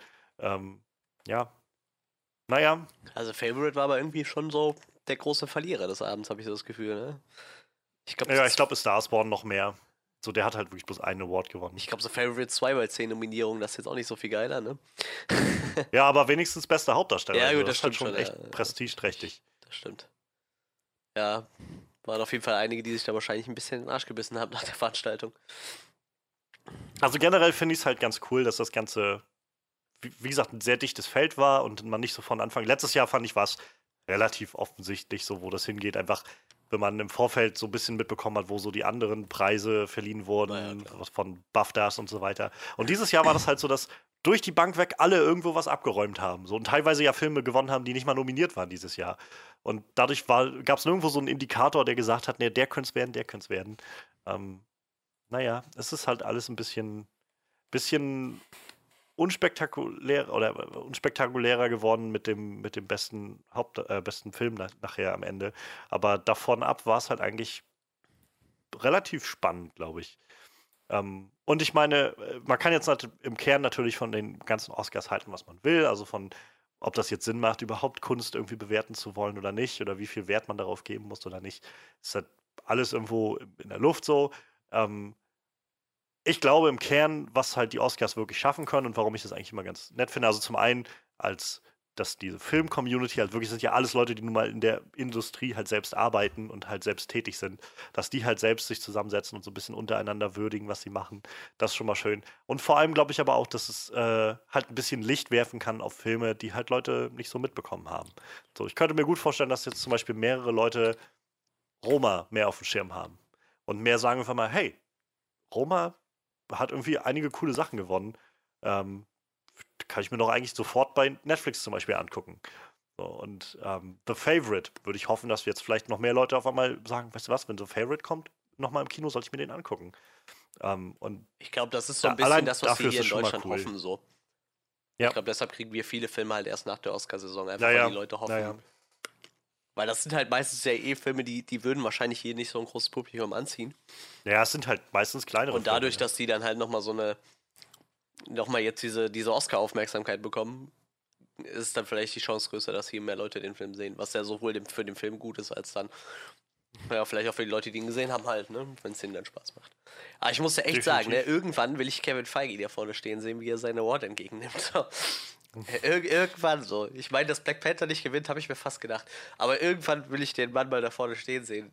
Und nicht für sein Lebenswerk. So, der muss mal mit irgendeinem Film gewinnen. So. Ja. Genauso wie Jason Aber ich Blum, glaube halt mittlerweile auch schon drei Nominierungen durch. Und das sind halt so Leute, die, die produzieren im Moment so viel und auch so viel Gutes. So, die, irgendwann müssen die mal dafür für irgendeinen Film rumstehen. Irgendwann wird das sicherlich passieren. Ich glaube halt so generell, also ich kann verstehen, dass man halt zum Beispiel Black Panther, dass das für einige Leute nicht also nicht der beste Film des letzten Jahres war und für mich jetzt auch nicht. Wie gesagt, kann ich verstehen. Ähm, ich fand dann schon wieder so, dass den Trara, den einige Leute darum gemacht haben, so, wie kannst du denn, dass Black Panther nominiert ist, so fand ich ein bisschen sehr übertrieben. Ähm, was, was ich daran viel schöner finde, ist eigentlich, dass man ganz offensichtlich jetzt in der Academy dahin kommt, sich auch zum Beispiel für Comicbuchfilme zu öffnen, für dieses ja. Genre zu öffnen.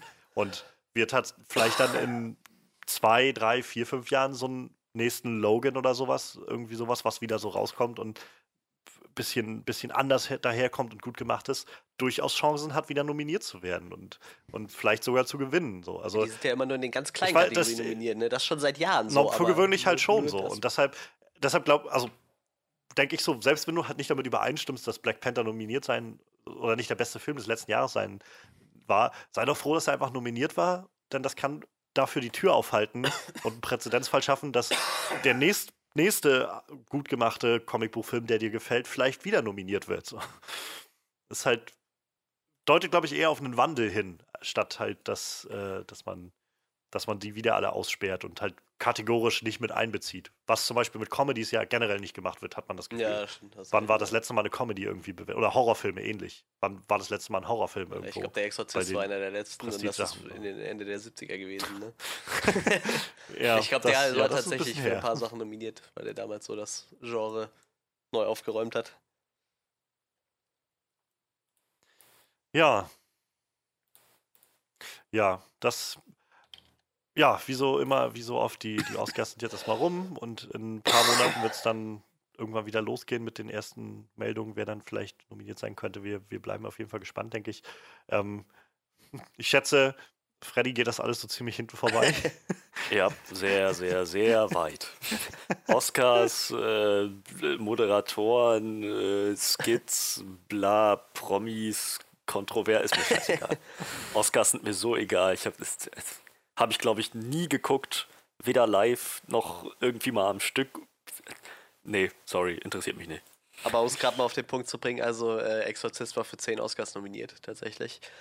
Also, unter anderem auch Best Picture, aber ich glaube, das ist auch wahrscheinlich der einzige äh, Horrorfilm, der für je für Best Picture nominiert war.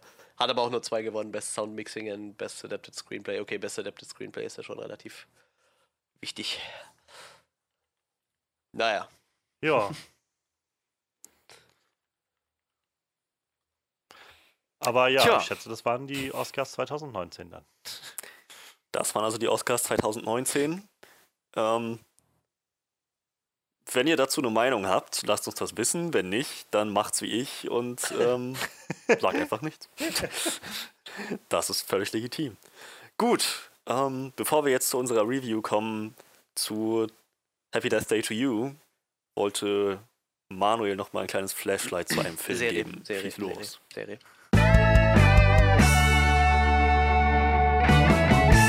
Zu einer Serie, schieß los. Und zwar, äh, wo wir gerade eben beim Thema waren, zu einer äh, Comic-Verfilmung tatsächlich. Und zwar ist auf Netflix jetzt vor kurzem die Umbrella Academy gestartet. Ähm, so im Groben und Ganzen ein bisschen was wie die äh, X-Men. Also äh, ich reiß das gleich mal kurz ab. Es ist ein, äh, im Original ein Comic von äh, Gerard Way, wo wir haben eben schon rausgefunden, dass es war mal der Sänger von My Chemical Romance. Ich glaube, die Band gibt es nicht mehr. Und der hat sich dann irgendwann, ich glaube, der hat schon angefangen, während er noch mit der Band unterwegs war, hat er sich als Comic-Autor versucht und hat mittlerweile auch so zwei, drei relativ äh, bekannte Serien äh, am Start. Um- Umbrella Academy läuft jetzt gerade auch im, im dritten Run. Also die, die haben immer so abgeschlossene Stories in sich, die laufen dann immer für ein paar Monate. Und er ist jetzt gerade bei der dritten. Also ich gehe mal davon aus, wenn die Serie gut genug ankommt, wird es da auch noch zwei, drei Staffeln geben. Und ja, äh, er hat zusammen mit einem brasilianischen Zeichner, dessen Name Gabriel Barr ist, ein brasilianischer äh, Comiczeichner, mit dem hat er zusammen einen Comic entwickelt, der hieß die Umbrella Academy. Ja, und äh, Steve Blackman und Jeremy Slater. Äh, Jeremy Slater, ein geiler Name. Slater ist eh so. Das klingt schon irgendwie wie jemand, der Leute umbringt. Hat was von Slaughter oder so. Jeremy Slater. Äh, Christian Slater. Ja, auf jeden Fall, die zwei haben das, haben eine Adaption für Netflix gemacht. Ja, und die habe ich mir angeguckt. Ich war ja die letzten Tage krank, äh, habe viel auf der Couch gelegen, also konnte ich auch äh, viel auf Netflix gucken. Und das möchte ich euch nicht vorenthalten. Äh, Und zwar in dieser Serie geht es darum, dass in den, ich glaube, es war in den 80ern, Anfang der 80er, sind 43 Frauen auf mysteriöse Weise einfach schwanger geworden, simultan, und haben am selben Tag auch alle ein Kind bekommen. Also die, war, die hatten vorher kein Zeichen von Schwangerschaft, sind halt an einem Tag mehr oder weniger schwanger geworden, haben direkt Kinder bekommen. Und äh, ein Mann namens Reginald Hargreaves oder The Monocle hat äh, diese Kinder aufgesucht und hat halt sieben Stück von ihnen gefunden und hat die halt adoptiert, weil er halt in denen was gesehen hat. Äh, und ja, mit diesen sieben Kindern hat er halt zusammen dann die Umbrella Academy gegründet. Und ähm, Sind die Eltern denn tot? Also sind die Mütter denn nee, tot? er hat die quasi wie? adoptiert, einfach von den Eltern. Also stellenweise, also es wird äh, eine Geburt gezeigt, wo die Mutter stirbt tatsächlich, aber die sind nicht alle gestorben.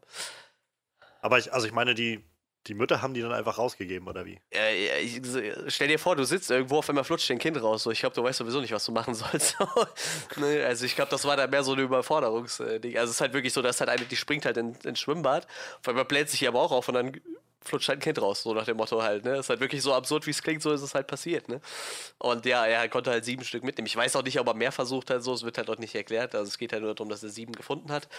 Die werden auch von ihm alle nur mit ihren Nummern bezeichnet. Also die heißen halt Nummer 1, Nummer 2, Nummer 3, Nummer 4. Und die haben halt alle äh, Kräfte. Das reicht halt von, einer ist halt einfach nur äh, super stark, äh, bis hin zu einem, der Tote sehen kann. Die haben auch alle irgendwelche Spitznamen nachher, die dazu passen, also Superheldennamen. Einer heißt Science, der mit Toten reden kann. Gut, einer heißt Spaceboy, der war halt der erste Junge, der im Weltall war, äh, der auf dem Mond war. Der ist halt als, als kleiner Junge, wollte er unbedingt schon in den Weltall und ist dann da hochgeflogen. Weil dieser äh, Vater von denen, also die Vaterfigur, dieser äh, Reginald, der äh, war halt relativ reich und äh, hat halt auch einen, einen äh, für, für seine, seine Dienste einen Nobelpreis bekommen und hat alles mögliche Levitation erfunden und keine Ahnung was. Also ist auf jeden Fall ein angesehener Forscher gewesen und äh, der hat halt auch äh, relativ viel Geld so, also der konnte halt seinem Sohn auch ermöglichen, auf den Mond zu fliegen. Ja, und äh, es gibt halt eine, die heißt Rumor, die kann zum Beispiel Leuten sagen, ich habe ein Gerücht gehört und das, was sie denen sagt, das machen die dann halt, ne? Wenn sie sagen, ich habe das Gerücht gehört, du äh, willst jetzt von der Brücke springen, dann gehen die halt zur nächsten Brücke und springen runter. So nach dem Motto, ja. Also die haben halt nicht alle äh, irgendwie sinnige Fähigkeiten, so wie gesagt, der eine sieht halt erstmal nur Tote. Das ist halt, äh, ja, ob das jetzt eine sinnige Fähigkeit ist oder nicht, weiß ich nicht, aber äh, ja, auf jeden Fall geht es halt um die sieben Kinder. Ähm, es wird halt ein bisschen erklärt, wie er so aus ihnen eine ja, so, so, eine, so eine Armee halt macht, ja nicht eine Armee, so, so eine Superheldentruppe halt macht, ne, die halt dann auch äh, den einen oder anderen Fall halt lösen. Ähm, die, damit fängt die Serie an, es wird halt nur kurz abgerissen, wie die, so dieses ganze Umbrella Academy zusammen, äh, zusammengekommen ist und da macht die Serie halt auch einen Sprung in die äh, jetzige Zeit und ähm, es gibt nur noch fünf von den sieben Kindern. So einer ist verstorben, der hieß äh, Ben, das war die Nummer Oh, weiß ich gar nicht mehr. Ist ja auch egal. Auf jeden Fall, der konnte ähm, Dämonen unter seiner Haut quasi manifestieren und die sind dann rausgekommen. Also eigentlich einer der mächtigsten. Der ist aber bei einer, bei einer Aktion ums Leben gekommen. Und einer, Number 5, der ist, äh, in, der konnte sich hinher teleportieren, konnte aber auch in die Zukunft springen und ist halt irgendwann in die Zukunft gesprungen und nie wieder zurückgekommen.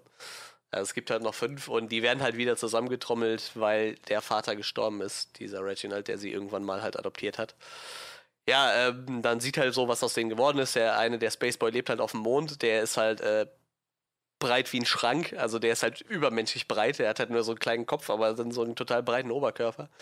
Äh, stellt sich halt auch nachher herum, er ist halt äh, eigentlich ein, ein halber Affe. Also er wäre fast gestorben und hat ein Affenserum verpasst bekommen und ist halt ja, ich sag mal, sieht halt aus wie ein riesiger Gorilla halt, ne? So ein Gorilla mit einem Menschenkopf. Ein äh, bisschen absurd auf jeden Fall, aber auf jeden Fall immer noch sehr stark. Ist auf jeden Fall auf den Mond geflüchtet, weil er damit nicht klarkam. Beziehungsweise sein Vater hat behauptet, er müsste auch eine Mission da oben machen, deshalb ist er halt auf den Mond geflüchtet als Affe. Einer ist drogensüchtig, der, ähm, der, der die Toten sehen kann. Das war auch der einzige Schauspieler, den ich neben Alan Page noch kannte. Ähm, der heißt äh, Robert äh, Sheehan, den kennt man vielleicht aus Misfits, falls ihr die Serie mal gesehen habt. Da spielt er auf jeden Fall einen mhm. Charakter, mhm. äh, wie gesagt, ist ein total wirrer Charakter und eigentlich auch einer von denen, die am meisten Spaß machen. Aber ähm, wie gesagt, er ist halt schwerst drogenabhängig, ist halt so ein Partyboy. Äh, er versucht halt durch die Drogen einfach nur zu unterdrücken, dass er die ganze Zeit Tote sieht, weil es ist halt nicht nur ein Toter, den er sieht. Er sieht halt einen Haufen Tote, die hängen halt die ganze Zeit um ihn rum so. Und das hat ihn halt irgendwann so fertig gemacht, dass er halt drogenabhängig geworden ist. Einer ist halt so ein, ja, der, der hat halt dieses, dieses, dieses Superhelden-Ding nie abgelegt. Der macht halt so einen auf Batman und schleicht halt nachts durch die Gassen und äh, hilft der Polizei, indem er halt Messer schmeißen kann. Er hat die Fähigkeit, Messer zu schmeißen und die dann zu steuern, wo die hinfliegen. Also es ist halt eine, eine sehr abgefahrene Fähigkeit auf jeden Fall. Äh, und er kann die Luft anhalten. Das wird in der Serie zwar nie wirklich äh, ausgereizt, aber er kann halt endlos, mehr oder weniger endlos die Luft anhalten. Wofür er die Fähigkeit braucht, keine Ahnung. Also wie gesagt, die Fähigkeiten sind nicht alle sinnig. Ich glaube, äh, das soll das auch vermitteln, so, dass diese 43 Kinder nicht alle irgendeine Fähigkeit gekriegt haben, die man halt auch gebrauchen kann, so, ne? Auf jeden Fall werden die halt alle zusammengetrommelt, weil halt die der Vater gestorben ist und es kommen halt auch alle. Der eine kommt halt mit seinem Raumschiff wieder runtergeflogen und äh, da gibt es halt noch Ellen Page Charakter, das ist der einzige Charakter, der merklich wohl keine Fähigkeit abbekommen hat. Sie ist halt nur eine verdammt gute Musikerin, sie spielt Violine, äh, auch in einem großen Orchester und ist halt so die, die, die äh, Solistin da quasi. Und äh, ja, sie kommt dann auch, sie hat ein bisschen mit ihren äh, Brüdern gebrochen, sie hat halt ein Buch geschrieben darüber, dass der Vater sie, äh, über ihre Kindheit, wo der Vater sie quasi total schlecht behandelt hat, weil sie halt die Einzige ist, die nicht speziell ist. Und sie hat da halt ein Buch darüber geschrieben, wie sie das so geprägt hat in ihrer Kindheit und ja, sie hat sich so ein bisschen mit ihrem Elternhaus verkracht und auch mit ihren Geschwistern. Ja, und die treffen dann halt das erste Mal aufeinander. Und dann auf einmal tut sich ein äh, Dimensionsportal aus und dann fällt ihr Bruder da raus. der verschollen ist, der in die Zukunft gesprungen ist und dann weg war. Ähm, er ist aber noch ein kleiner Junge, also alle sind gealtert, nur er nicht. Er ist halt immer noch 10, ist aber eigentlich schon 58. Er ist seit 58 Jahren durch die Apokalypse gelaufen. Und als er wiederkommt, sagt er so: Wir haben jetzt noch sieben Tage, in sieben Tage geht die Welt unter und wir müssen halt irgendwie rauskriegen, wodurch und müssen das verhindern. So. Und das ist halt auch ein sehr spezieller Charakter. So. Er ist halt eigentlich total gebrochener Mann, weil er halt 30 Jahre lang alleine durch die Apokalypse gelaufen ist. Seine Freundin war eine Schaufensterpuppe, so. Das war so die einzige Zugangsperson, die er noch hatte, irgendwie, weil es gab halt auch nichts mehr auf der Erde außer Schutt und Asche. Ja, und er versucht halt dann mit seinen Geschwistern die Apokalypse zu verhindern. Das ist halt so die Hauptstory von dem Ding. ja, ich muss jetzt sagen, also die Serie äh, macht sich macht kein Geheimnis daraus, worum es eigentlich geht. Also wer die ersten zwei Folgen gesehen hat, weiß direkt, was vermutlich Sache ist. So, ähm, ich weiß nicht, ich habe euch das ja eben schon erzählt. Soll ich das raushauen oder sollen wir das äh, weglassen? Ich weiß, du kannst, muss ja jetzt vielleicht nicht so explizit dann. Ja, auf jeden sagen. Fall in den ersten zwei äh, Folgen wird, wird einem schon relativ klar, wer die Apokalypse auslöst, sage ich mal. Ähm, man kriegt schon relativ schnell mit, so, ähm, aber die Serie spielt halt trotzdem so drumherum, also dass man nicht so das Gefühl hat, man wüsste jetzt alles und könnte jetzt aufhören, die Serie zu gucken, sondern man weiß zwar im Endeffekt, wo es drauf hinausläuft, aber man weiß weder, was passiert noch wie. Und äh, dadurch hält einen die, die Serie halt ziemlich an, auf Stimmung so. Die Charaktere sind halt alle, man merkt halt, die haben halt eigentlich alle ziemlich starke Probleme.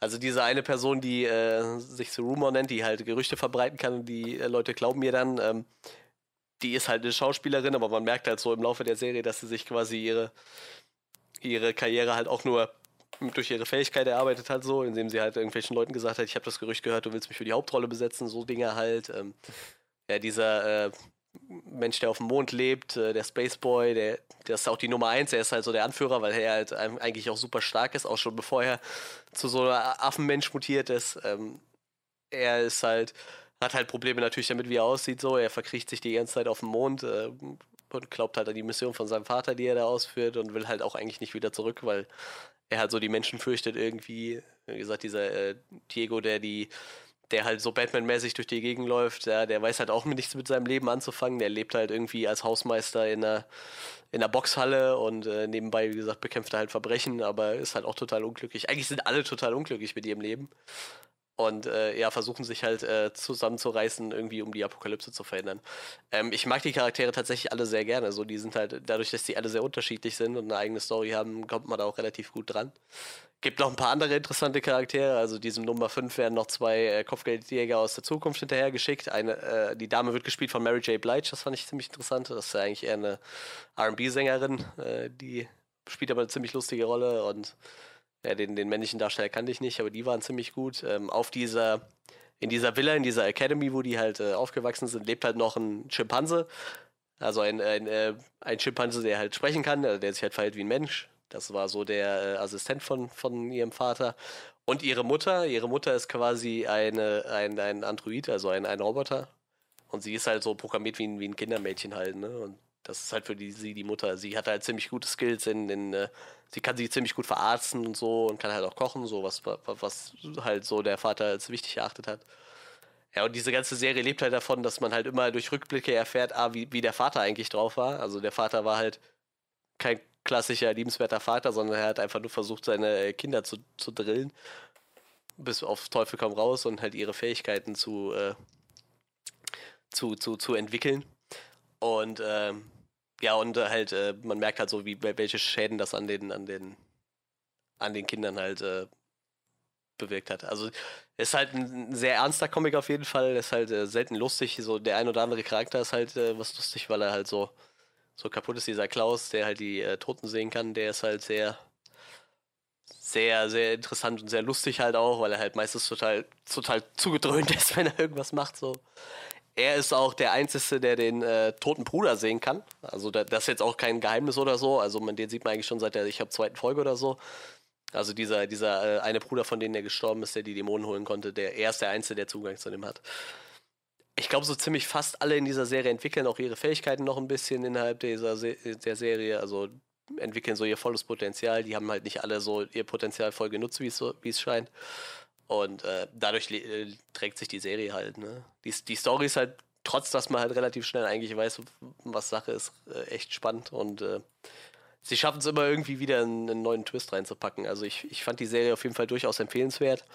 Es sind nur zehn Episoden, die sind äh, mitunter aber relativ lang, also 45 bis 60 Minuten stellenweise.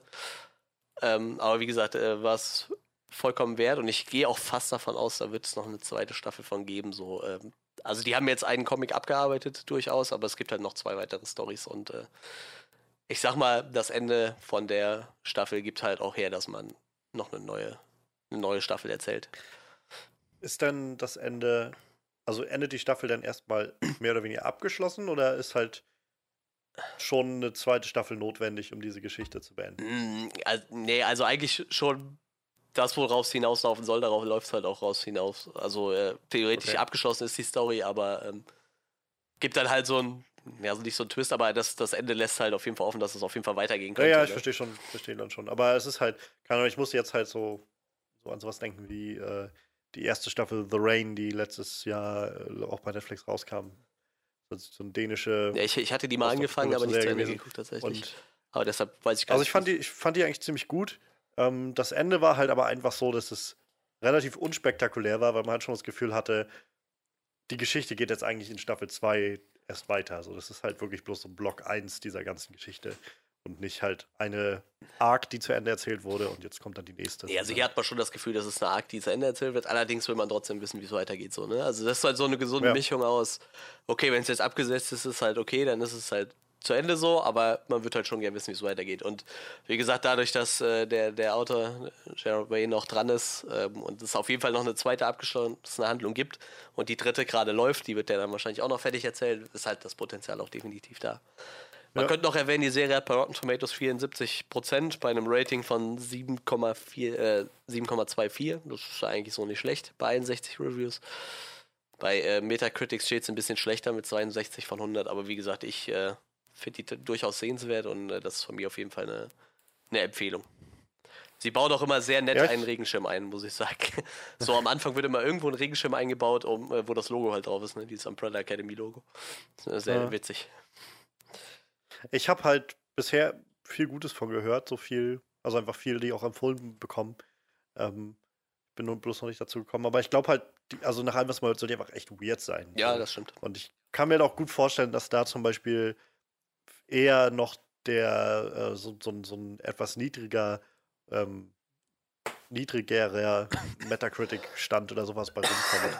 Weil, wenn, also gerade wenn du halt sowas ein bisschen Weirderes machst, hast du halt auch immer irgendwie einen gewissen Prozentsatz meistens an Leuten dabei, die halt eher sagen, hm, das funktioniert nicht.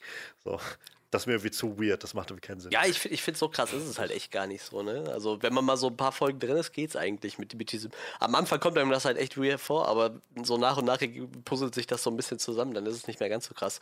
Und ich muss halt echt sagen, mhm. Ellen Page glänzt halt total in dieser Serie, ne? Also, die ist halt schon echt krass. So, am Anfang spielt sie halt wieder so, ich weiß nicht, die spielt halt total oft so Charaktere, die so in sich gekehrt sind und so, ja, so, weiß ich nicht die einfach nur so das Leben an sich vorbeiziehen lassen. Ich weiß nicht, auch so bei Inception zum Beispiel, ihr Charakter so, da war sie auch irgendwie so, so, ein, so ein Charakter, wo, du das Gefühl hast, der zieht erstmal alles vorbei, aber die taut nachher so krass auf in dieser Serie und äh, gerade so in den letzten Folgen ist, ist das total abgefahren, was sie, sie so äh, schauspielerisch leistet, auf jeden Fall. Ne? Den Rest vom Cast, muss ich auch sagen, kannte ich so weit es gar, weitestgehend gar nicht, obwohl ich diesen, dieser Tom Hopper, der kam mir auf jeden Fall bekannt vor. Game of Thrones, Dickon Tarley spielte vier Episoden Ach, mit. Ja. Der war da.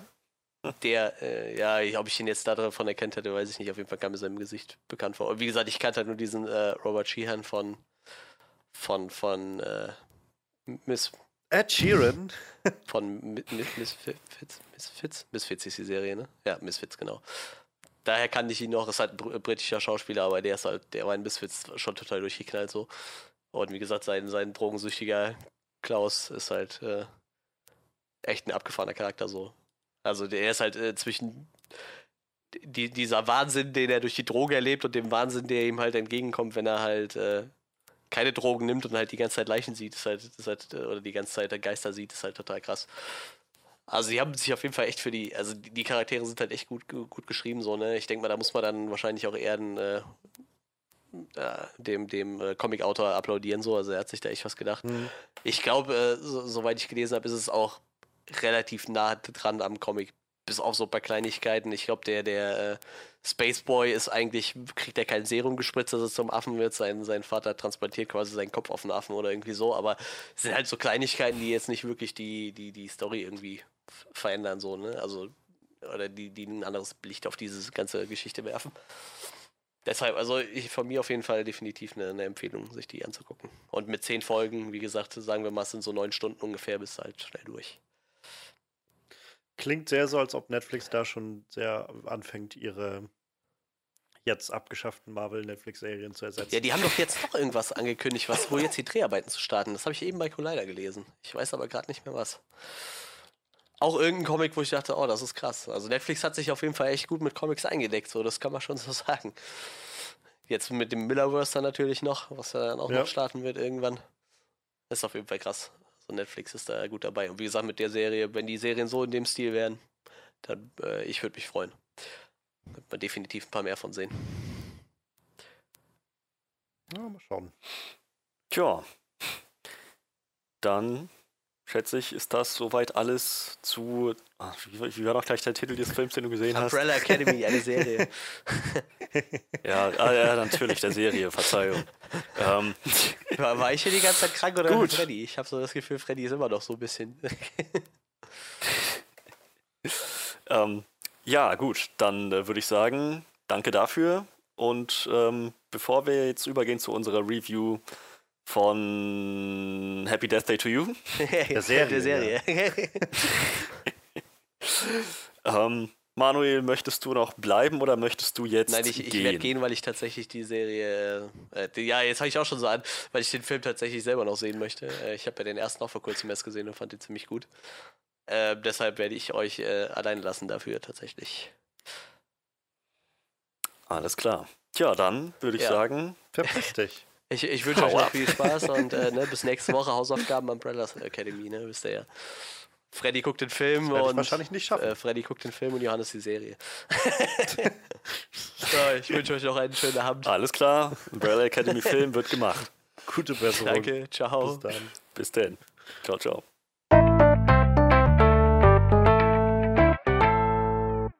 Dann würde ich sagen, kümmern wir uns jetzt um unsere Review zu Happy Death Day to You.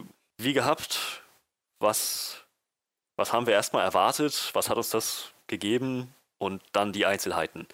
Also, wie schaut's aus, Johannes? Was hast du, was hast du erwartet? Happy Death Day to you. Happy Death Day. Ähm, ja, was habe ich erwartet? Ähm, ich habe den Film, also den ersten Film, halt vor, ach, weiß nicht, zwei, drei Monaten das erste Mal gesehen. Und auch das einzige Mal gesehen bisher. Aber äh, fand den doch auch sehr gut und äh, sehr unterhaltsam. Und gerade Jessica Roth in der Hauptrolle sehr, sehr cool. Und ähm, ja, wir hatten dann ja auch schon so ein bisschen immer über die Trailer ab und an geredet und dachte dann so, das sieht doch ganz cool aus. Also ich, ähm, ich war halt tatsächlich sehr interessiert, wie sie das Konzept wohl weiterspinnen wollen. Also, es ist ja nur wieder ein Blumhouse-Film, also Blumhouse Production und Blumhouse ist halt, finde ich, immer so ein bisschen Hit or Miss. Happy Death Day war jetzt halt sehr gut. Die Hoffnung war halt schon da, dass Happy Death Day to You dann auch wieder anknüpfen kann. Ähm, und ja, also ich glaube, meine größte äh, Hoffnung und auch Erwartung war dann tatsächlich, dass der Film halt irgendwas neu macht, irgendwas anders macht. So, ich hätte halt ungerne gesehen, dass sich halt zu viel wiederholt oder man zu sehr das Gefühl hat, sie kochen das System einfach nochmal auf, so was wir im ersten Film schon gesehen hatten. Und eigentlich haben mir die Trailer da schon auch ein bisschen in die Richtung was versprochen, dass da noch was anderes kommt. So, es ist halt mehr und wir sind alle in Gefahr und so. Rückblickend muss ich jetzt sagen, nachdem wir den gestern gesehen haben, gab es so einige Momente, die, glaube ich, im Trailer waren, die nachher im Film nicht mehr da waren und die im Trailer mir auch irgendwie ein bisschen was anderes versprochen haben. Aber äh, sei es drum. Also, ähm, ja, äh, was, was, was soll ich sagen? So, ich, ich bin ganz zufrieden tatsächlich mit dem Film. Also, ich, ich finde, er ist nicht so stark wie der erste. Ähm, so ein Stückchen, also einfach stellenweise ein bisschen zu, mh, zu schwammig, so von, von seiner von, von dem, was er so macht. Irgendwie so manchmal fehlt so ein bisschen der Fokus manchmal, habe ich das Gefühl.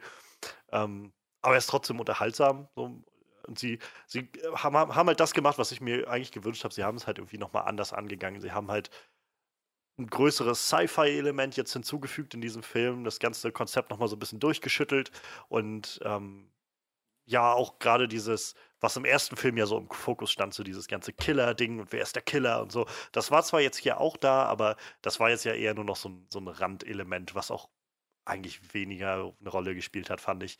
Und es ging dann eher so ein bisschen um, um andere Fragen und um so ein bisschen mehr wieder die Charaktere. Wir konnten ein paar neue Charaktere kennenlernen. So das, ja, also deshalb, ich fand den Film halt dann, dann doch gut. Also ich fand ihn unterhaltsam genug auf jeden Fall.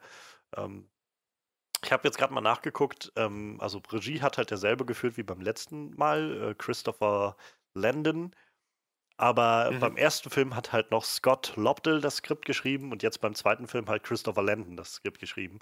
Und vielleicht, also so mein, weiß ich nicht, vielleicht könnten sie das da mal drüber nachdenken, für den, wenn sie jetzt einen dritten Film noch machen wollen, was ja so mehr oder weniger ein bisschen angeteasert wird, ähm, ob sie dann vielleicht doch Scott, äh, Scott Lobdell wieder ins Boot holen oder so. Denn ich hatte so rückblickend, also ich glaube halt, das, was, wo ich halt das Gefühl habe, das war im ersten Film ein bisschen fokussierter, so, das wird vielleicht ein bisschen verwaschener, mag einfach vielleicht auch am Writing liegen.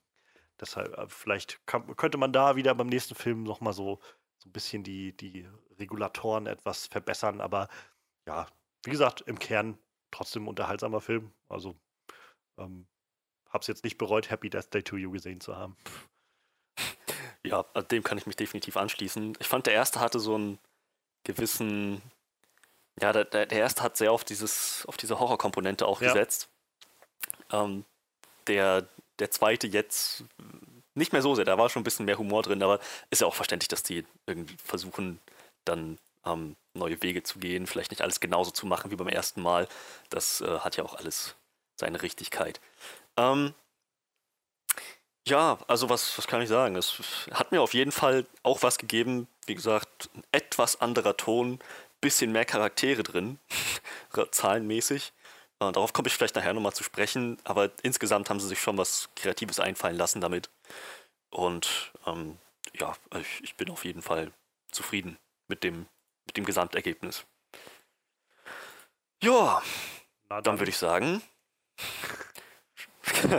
Wolltest du gleich, wolltest du wieder das Ruder an Nee, dich nee, nee, reißen? ich wollte wollt einfach nur so, na dann, äh, dann äh, sind wir irgendwie schon mal on the same page. So.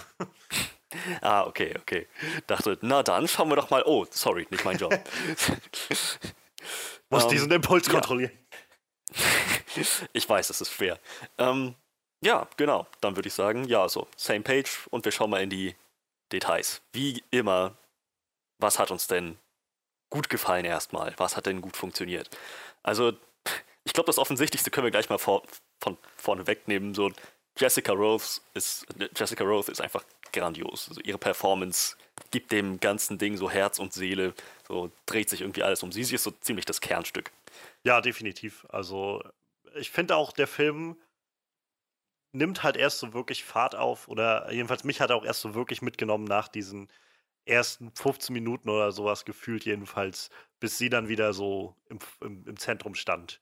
Und ähm, sie haben es halt gut hinbekommen, fand ich, ähm, sie in die ähnliche Situation halt wie im ersten Film wieder zurück zu befördern, wo ich halt an dem Moment noch gedacht habe, als das wieder losging, so dass sie wieder am 18. Montag und so festhingen in ihrem Geburtstag.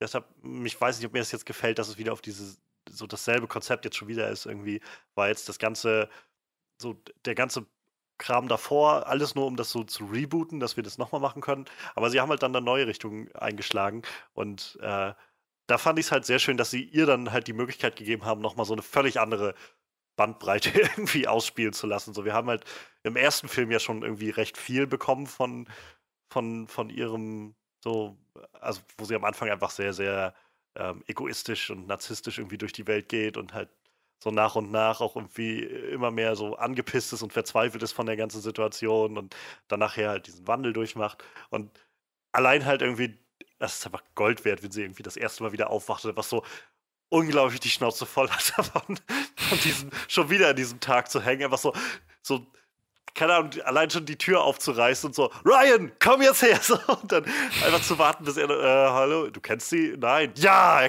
so, es ist halt, ich, liebe das, auch wie sie dann halt einfach so durch den, äh, so völlig, mega aggressiv durch den Campus läuft und irgendwie alle zusammenschreit und du bist schwul! Okay. Das ist ach herrlich. Das ist halt so herrlich. Also gerade weil man halt diese Perspektive hat von ihr und gleichzeitig auch von den anderen Leuten, für die das jetzt wirklich der erste Tag ist Ja. im Prinzip, das erste Mal. Das ist wirklich, wirklich herrlich. Und ja, sie trägt das, sie trägt das sehr, sehr gut. Und man sieht auch, dass sie echt Spaß an der Rolle hat.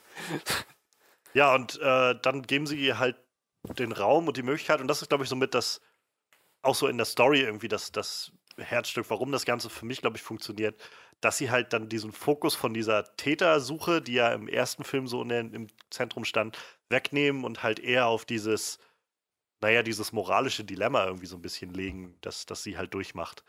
Ähm, dieser Frage, ob sie dann halt in dieser Dimension bleiben will, in der sie dann ist, oder ähm, wo ihre Mutter dann lebt, aber sie halt nicht mit ähm, ähm, ähm, dem, dem anderen äh, äh, Kater zusammen ist oder eben in ihre Dimension zurück will, wo ihre Mutter nicht mehr lebt und sie halt aber mit Kater zusammen ist. So das, das fand ich dann, also fand ich, glaube ich, mit am, am, am, am besten, so am, am sympathischsten auch an dem Film. Und da war halt auch nochmal so eine ganz andere Seite irgendwie an ihr. Also wir hatten ja schon, schon im ersten Film gab es so diese sehr mitnehmenden Momente, fand ich, so gerade mit ihrem Vater und so.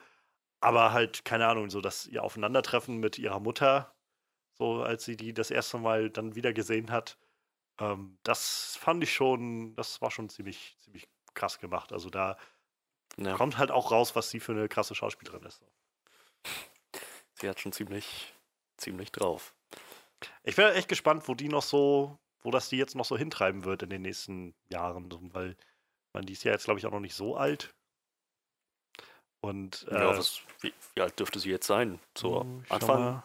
Ende 20, Anfang 30? Die ist Anfang 30, ja, ist 87 geboren. Tja. Ähm, und also hat bisher halt, hat auch schon, also seit 2010 nach IMDb schon Sachen gemacht, aber vieles halt eher so kleinere TV-Filme, TV-Serien, kleinere Rollen. Und ich glaube jetzt halt gerade mit so Happy Death Day und Happy Death Day to You, das dürften jetzt so wirklich die großen Durchbruchsmomente sein. Und äh, also würde mich nicht wundern, wenn wir die jetzt halt in den nächsten Jahren dann eher nochmal in wirklich größeren Sachen antreffen werden. Und äh, da, also das kann, kann nur gut werden, glaube ich. Denke auch.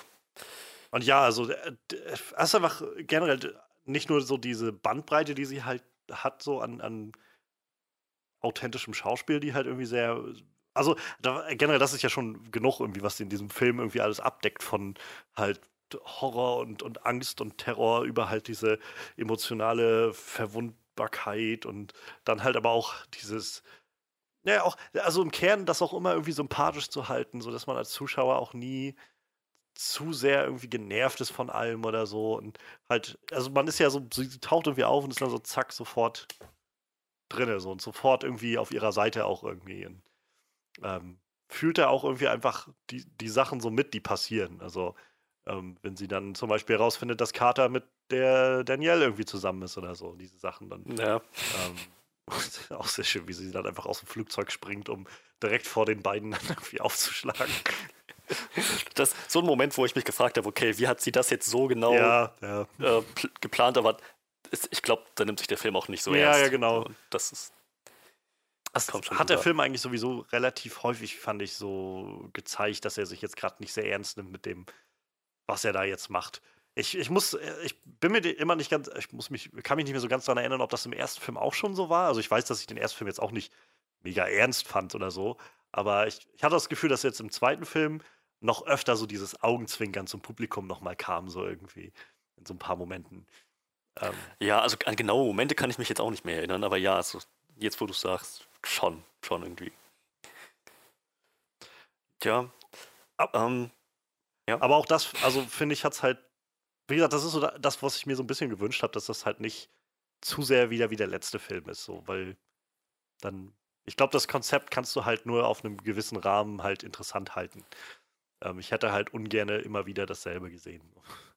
Und äh, Ja. dass sie jetzt halt dann tatsächlich das eher in so eine bisschen, keine Ahnung, also dadurch, dass sie es halt so ein bisschen locker, glaube ich, angegangen sind in diesem Film und so ein bisschen mehr noch auf diese komödiantische Ebene auch an ein, zwei Stellen gebracht haben und wie gesagt auch immer mal so dem Publikum gesagt haben, so ganz ehrlich, Leute, ihr seid hier in einem Film, wo es halt wo jemand den, denselben Tag immer wieder durchmacht und äh, sich auf die unterschiedlichsten Arten und Weisen umbringt und so. Nehmt das alles nicht so ernst. ähm, hat halt dazu geführt, dass das für mich tatsächlich so ein Film war, wo ich einfach das Gefühl habe, es war so take it or leave it. So die Sachen, die mir halt gefallen haben, konnte ich halt jetzt irgendwie so mit rausnehmen. Und den Rest kann ich halt relativ gut abbuchen, als so ein, naja, der Film ist halt einfach, nimmt sich einfach jetzt nicht sehr ernst und muss ich jetzt auch irgendwie nicht zu sehr zu ernst nehmen, irgendwie, was jetzt nicht funktioniert an dem Film. So ist halt, sind so Mhm. einige Sachen, die irgendwie, wenn man jetzt ganz penibel sein will, einfach nicht gut funktionieren an dem Film, aber ähm, wie gesagt, irgendwie habe ich dann das Gefühl, da, darum geht es auch irgendwie nicht. So, ich glaube, der Film hat sich sehr darauf konzentriert, einfach dir so eine, so eine kleine, kleine unterhaltsame ähm, Achterbahnfahrt irgendwie zu geben. Ja, ja, glaube auch. Tja, ähm, apropos äh, Achterbahnfahrt. Oh ähm, mein Gott, gehen wir ins Der- Disneyland? ja, jetzt neu vom Onscreen Podcast organisiert. Nein, ähm, wir gehen natürlich nicht ins Disneyland. Ähm, ich ich glaube, äh, so weit sind wir noch nicht. So, so, das Budget haben wir noch nicht. Aber, ähm, was wollte ich? Ach, warte mal, jetzt habe ich vergessen, was ich sagen wollte. Apropos Ach Achterbahn. so, ja, ja, also Jessica Rose deckt natürlich alle diese Bandbreiten ab. Und ähm, so insgesamt fand ich aber auch, haben sie es geschafft, diese, diesen Mix aus Humor und Horror und, und teilweise noch so Studenten, Young Adults, Genres, irgendwie alles wieder sehr schön miteinander zu kombinieren, so dass, es, dass du nicht das Gefühl hast, dass es irgendwie nicht mehr stimmig, sondern es war schon alles immer noch ein runder Film. Ja, und ähm, daher, ja, Jessica Ross hat das Ganze gut abgedeckt, so hat man die ganze Bandbreite abgeliefert, aber ähm, ja, prinzipiell war halt auch die Bandbreite da, so was den Ton anging. Definitiv. Ähm, ich, ich mochte halt auch, und also muss man vielleicht auch da gleich dazu erwähnen, ich mochte tatsächlich auch ähm, wieder sehr die, die Chemie, die sie mit dem Kater hat, also dem Israel Bru, Bruzard, Brozard, ich weiß nicht genau, wie dessen Name wirklich ausgesprochen wird, aber ähm, war ganz clever, dass sie das nochmal so gedreht haben, dass er halt jetzt dann in dieser anderen Dimension nicht mit ihr zusammen ist und so. Ähm, und keine Ahnung, also ich, ich fand, die haben halt im ersten Film schon eine ziemlich coole Chemie miteinander gehabt. Auch wenn sie, äh, es fiel mir beim Schauen damals gar nicht auf. Ich hatte es jetzt, äh, vor ein paar Wochen kam der Honest Trailer zu Happy Death Day und da haben sie nochmal darauf hingewiesen, irgendwie, es gibt diesen Moment, wo er halt einfach irgendwie sagt, so, ähm, so, so ein bisschen so, als ob er dafür halt eine Medaille bekommen will, so ein, äh, ich hab, ich hab nichts gemacht, obwohl du betrunken warst heute Nacht, so ungefähr. So meinten, wow, cleared the lowest bar, so, yay. so, er hat sie nicht vergewaltigt, toller Typ. So. Ja, ja. Aber, also, davon unabhängig so, ich fand halt, ich, ich mag deren Chemie einfach irgendwie, die, die harmonieren sehr gut miteinander und ich hab denen das eigentlich immer sehr gut abgekauft, dass die, äh, dass die halt so was füreinander empfinden und halt auch in diesem Film jetzt nochmal so, wie sie da wieder mehr oder weniger zueinander finden. Und also ich meine, das ist ja auch irgendwie eins der Standbeine des Ganzen halt. Nur wenn man halt ihr diese Beziehung zu Carter abkauft, kann man das halt irgendwie auch ernst nehmen, dieses Dilemma, in dem sie da drin steckt. Tja.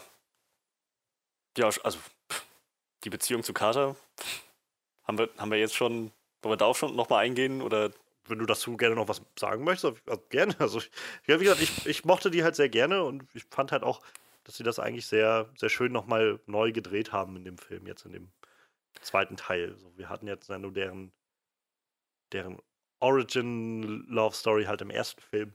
Und jetzt halt nochmal so eine, so eine Parallelgeschichte dazu, die halt, finde ich, auch sehr schön. Also, ich fand halt zum Beispiel dann dieses, diesen Moment, also generell, dass Carter halt nach und nach irgendwie immer, immer mehr irgendwie, oder das Tree immer mehr hat durchblicken lassen, sodass die halt beide zusammen sind und er das halt auch irgendwann einfach mal zusammensetzen konnte. Ähm, aber ich, ich finde halt gerade diesen Moment, wenn er mit ihr redet und ihr halt sagt, so, nutzt doch die Chance einfach, um dich zu verabschieden, die du hier hast. So. Fand ich ein sehr schöner Moment. Also sehr, sehr gut inszeniert, sehr gut, also sehr emotional umgesetzt, ohne dass es zu dick aufgetragen war, fand ich. Ja. Ja, also das war halt so der, das ist nämlich der herzlichste Moment überhaupt in dem, in dem, in dem ganzen Film, fand ich. Ich meine, klar hatte sie noch ihre freundschaftlichen Momente Ja, ja. mit ihren, mit ihren Kumpels da, aber die Mutter, ich meine, das war ja ganz offensichtlich ein ziemlich schweres Trauma, das sie damit Ja. gemacht hat. Und das haben sie, das haben sie schon gut Da umgesetzt. habe ich mich manchmal so ein bisschen gefragt, warum, also ich, wunderschöne Momente halt bei diesem äh, Geburtstagsessen, was sie da hatten. Aber warum dich trotzdem irgendwann einfach gesagt hat, Tree, was ist hier eigentlich los? warum bist du hier gerade so durch, also du, du wirkst gerade so, als ob du, äh, keine Ahnung, halt äh, deinen Verstand verlierst. Das ist alles okay. So, Mhm, ja. so es hat halt niemand, also ich meine, es ist auch irgendwie nett, dass sie es so einfach akzeptieren. Okay, du, du bist scheinbar gerade einfach etwas emotional. Ähm, okay, aber so nach einer Viertelstunde oder so einfach mal, Tree, sollten wir in ein Krankenhaus fahren oder so? Ja, irgendwann wird es halt auffällig, ne? Sie hat halt sehr, sehr tolerante Eltern, wie es scheint. Ja, naja, wobei ich hatte, ich hatte mich gegen Ende sogar gefragt, weil sie das halt mit ihrer Dynamik ziemlich auch gut aufgezogen haben zwischen ihr und ihrer Mutter, ähm, ob, äh, ob ihre Mutter vielleicht dahinter steigt, Ja, dass ja. die, dass ihre Tochter nicht ihre Tochter in dem Sinne ist. Ja, aber haben, sie- haben sie dann doch nicht gemacht, das ist doch, ist auch okay. Aber ja, so, das ist, äh, an, an sich zeigt, hat mir das gezeigt, dass sie was Interessantes aus der Dynamik gemacht haben zwischen ihr und ihrer Mutter. Ja, ich fand halt, ähm, das, also das sind die Sachen, die halt sehr gut so ineinander, miteinander verwoben waren, so fand ich. Also auch dieses, gerade diese Rede, die halt Carter dann gehalten hat, so über das Abschied nehmen und so, und dass das halt ähm, eine Welt ist, in der sie halt nun mal nicht ist und so. Und das dann auch danach zu verbinden mit diesem Moment, wo sie im Auto sitzen und die halt irgendwie so Referenzen bringen auf ihre gemeinsamen Erlebnisse und sie halt einfach keine Erinnerung daran hat weil die, sie die halt nicht mitgemacht hat und so die, der Groschen dann auch irgendwie fällt, so das ist halt, naja, ist halt nicht, nicht das Leben, was ich geführt habe, so und so, wenn ich keine Erinnerung an all die Sachen habe, so ist das dann wirklich irgendwie echt, was hier jetzt gerade zwischen uns ist, so als an Verhältnis und Beziehung und so.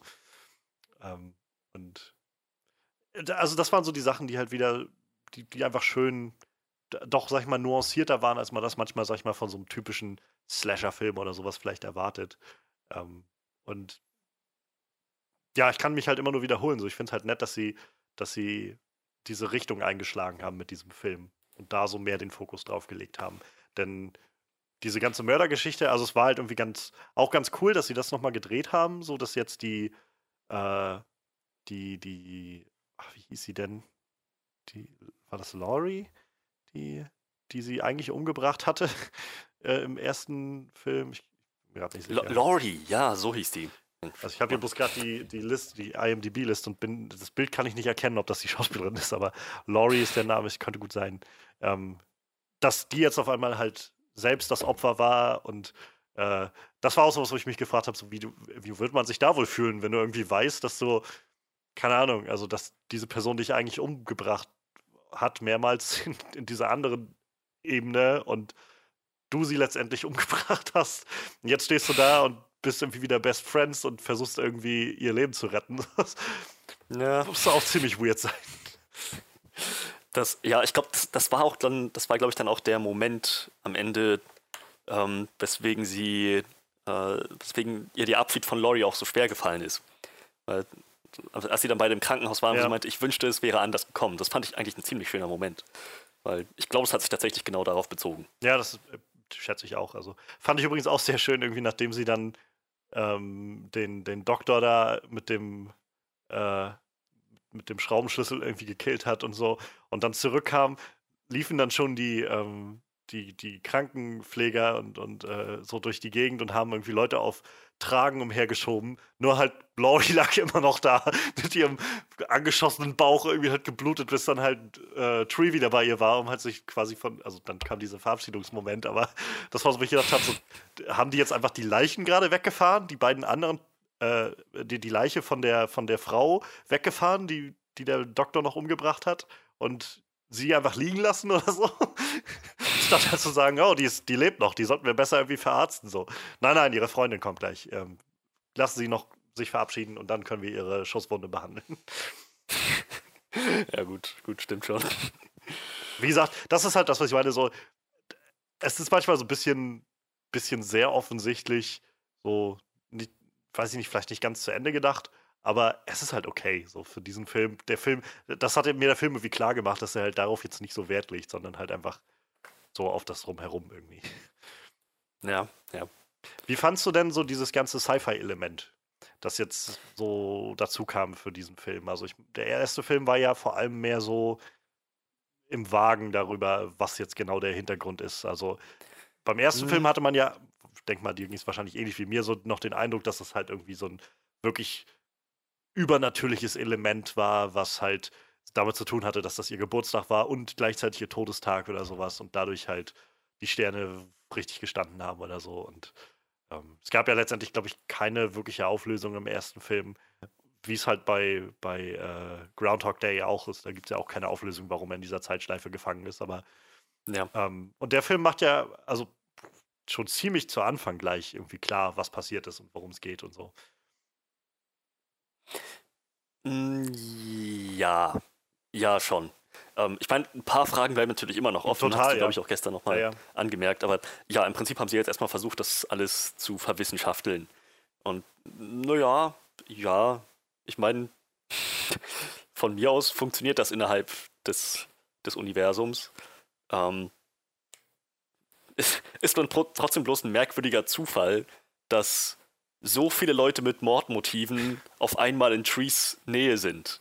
So, wenn das nichts Übernatürliches oder sonst was gewesen ist und in allen Paralleluniversen immer jemand anders diese Babymaske trägt, dann, naja, heißt folglich, es sind ziemlich viele Leute, ziemlich viele Leute Mörder einfach in Trees Ja. sozialem Umfeld. Einfach in so, diesem- das das dieser wundert mich halt schon ein bisschen. Da hätte ich mir vielleicht doch gewünscht, na, dann lasst euch wenigstens noch die, das Türchen offen für die übernatürliche Sache, denn das war eigentlich ein ganz nettes bisschen zum Rätseln, was fand ich ganz nett. Ja.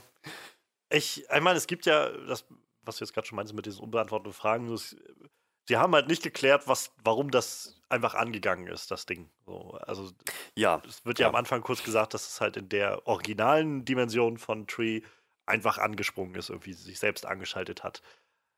Das wird, ja, das wird nicht wirklich aufgeklärt, ähm, warum das passiert ist. Und gerade wenn man halt im Nachhinein ja bedenkt, dass sie, äh, dass sie ja scheinbar unfassbar viele Berechnungen und sowas durchführen mussten, damit das überhaupt funktioniert, ähm, dann ist halt vielleicht noch mehr die Frage, wie das einfach so aus dem Nichts anspringen kann. Ähm, Ja. Aber äh, ja, also ich meine, ich, ich finde das halt ganz cool, weil sie ja auch selbst sagen, also ganz offensichtlich stellen sie sich ja selbst so in diesen, in, in die, äh, ins Vermächtnis so von Zurück in die Zukunft 2, sagt, sagen sie ja selbst in einem Moment, wo sie dann irgendwie meinen, ja, das ist wie, also wie in Zurück in die Zukunft 2, ne? und ähm, du hast nie Zurück in die Zukunft gesehen, außer so, scheinbar ist Tree einfach nicht der, äh, die, die wirkliche Filmfreundin, so, dass sie jetzt so von Groundhog Day noch nie gehört hat, von Zurück in die Zukunft noch nie gehört hatte. So. ja.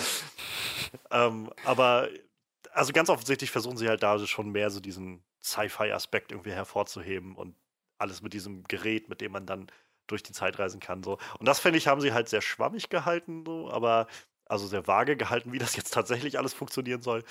Ähm, aber ich, ich mochte irgendwie die Idee dahinter doch ganz gerne, muss ich sagen, irgendwie. Und sie hatten halt noch diesen Moment, ähm, als sie in dem Stadion da sitzen, bei diesem Basketballspiel war es, glaube ich.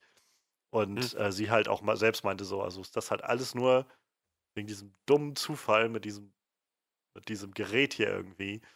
Ähm, und ich dachte halt irgendwie, es geht hier um irgendwas Besonderes oder so, was, was halt Ja. mich auszeichnet so. Und sie haben, also ganz offensichtlich sind sie halt beim Schreiben selbst darauf gekommen, dass das, das Ganze so ein bisschen der Bedeutung des äh, ersten Films oder so der, des Tiefgangs irgendwie so ein bisschen enthebelt.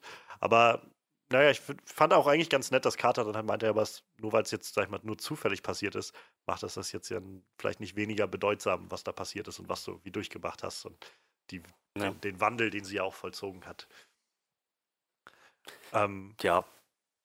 Also ich meine, das, das war vielleicht auch noch so eine kleine, ähm, so, so ein kleine, kleines Acknowledgement, so ein bisschen, sie sind sich darüber im Klaren, so dass sie jetzt mit diesem ganzen Verwissenschaftlichen das vielleicht ein bisschen entzaubern, Ja, ja, aber genau. es nimmt dem nicht die Bedeutung. Das, das ja, also war, war jetzt keine schlechte Entscheidung, überhaupt nicht. Nee, Anne, ist halt die Frage, ne? also generell, wohin will man dann gehen mit diesem Universum? Entweder du musst halt mehr in dieses übernatürliche Element abtauchen oder es eben dann Sci-Fi-mäßig irgendwie Ja, drehen. So. Und naja, ich meine, das war ja im Trailer schon so leicht angedeutet. Ähm, das, also da gab es ja so diese ein, zwei Shots, glaube ich, von diesem Sisyphus-Gerät im, im Keller und halt vor allem diesen Moment, wenn Ryan sich selbst gegenübersteht. Ähm, und da, also habe ich mir schon irgendwie gedacht, dass das wahrscheinlich in so eine Sci-Fi-Richtung geht. Und ich war also rückblickend auch tatsächlich recht froh, dass das so früh im Film passiert ist. Ich hatte halt gerade am Anfang, als dann Ryan diese ganze Zeitschleife-Geschichte durchgemacht hat ähm, und er dann halt verfolgt wurde, da kam mir dann so der Gedanke irgendwie, hm, wenn das nicht mal Ryan selbst ist, der sich da gerade hinterherläuft. Wundern würde es mich ja, nicht. das- So. Ja, also das wäre sowas, was man erwarten würde, fast schon. Und dann kam das halt raus und dann dachte ich jetzt, oh. Äh, und dann war ich halt aber, je nachdem, wie, also je, so wie der Film dann weiterging, tatsächlich recht froh, dass sie das einfach am Anfang abgearbeitet haben und nicht sich bis zum Schluss diesen Twist aufgehoben haben, weil da wäre ich noch, also dann wäre ich wirklich enttäuscht gewesen, wenn das halt der Schlusstwist gewesen wäre, sag ich mal. Das dann am Schluss rauskommt und das war die ganze Zeit irgendwie einfach ein paralleler Ryan oder sowas, aber es war dann einfach nur so der, Ja, das wäre schon, wär schon ein bisschen. der Startpunkt so. Und das, das halt, na gut, da kommen wir, glaube ich, dann nachher später noch mehr drauf, aber ähm, so, so generell finde ich aber ziemlich cool, dass sie diese, diese Freundesgruppe so ein bisschen hervorgehoben haben, so rundherum. Also den Cast sozusagen erweitert haben um so ein paar Charaktere. Ähm, also ich meine, Ryan haben wir ja nur in dem, im ersten Film halt immer nur angetroffen, wenn er halt da am Anfang durch die Tür platzt. Und äh, der hat jetzt ein bisschen mehr zu tun bekommen, so das fand ich ganz nett. Ähm, und halt die anderen beiden, ich weiß gar nicht, ob deren Namen erwähnt wurden, ähm, die halt mehr oder weniger so die typischen Nerds waren. ähm, Ja, die halt so die Gruppe ein bisschen bereichert haben. So. Ich würde mir halt wünschen, dass sie vielleicht für den dritten Film, wenn es dann einen gibt, die vielleicht noch mehr in den Fokus stellen.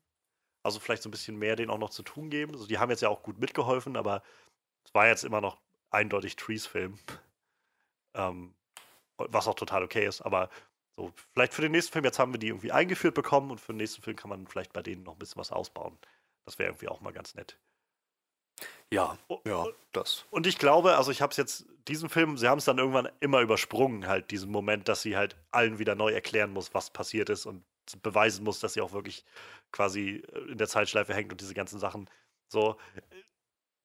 Am Ende nehmen sie dann immer noch mal kurz Bezug, wenn sie dann meint, für euch muss das seltsam sein. So, ich kenne euch jetzt, also ihr kennt mich nach seit einem Tag und ich kenne euch irgendwie seit Wochen oder so. Ähm, ich, zum einen denke ich dann immer so, ob das jetzt wirklich stimmt, wenn du halt jemanden kennst, also immer nur damit drüber kennenlernst, dass du ihn halt immer, er dich immer neu kennenlernt.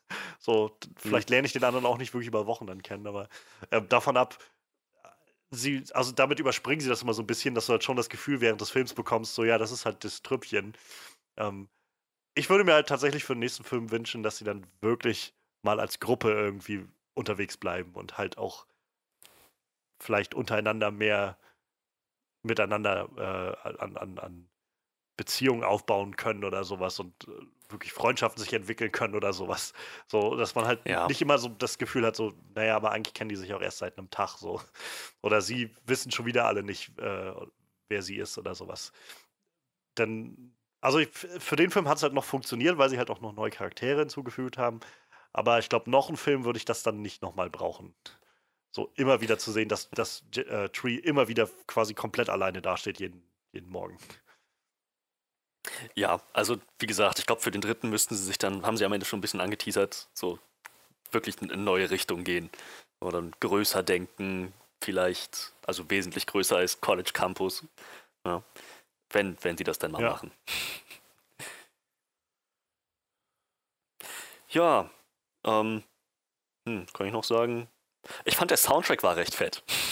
Stimmt, So ja. die, also teilweise, ähm, also hat der, der Soundtrack des Films selber und dann noch diese, diese Remixes, die manchmal noch mit, mit drin waren. Ich, kann, ich weiß gar nicht mehr, welche Songs das alles waren, aber so oder so ziemlich gute Auswahl. Ja, definitiv. Ich, ich kann mir auch gut vorstellen, dass da, ähm, dass da noch so einige so Songreferenzen irgendwie auf andere Filme drin sind, also auf so irgendwelche Sci-Fi, Zeitreisefilme oder halt, wo der Text sich dann darum dreht, was da passiert oder so. Würde mich überhaupt nicht wundern.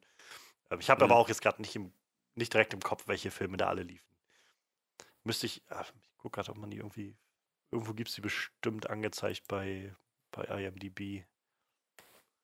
Äh, Staying Alive war dabei, stimmt. Das, war- ja, das, das war der ganz am Ende, Ja. ne?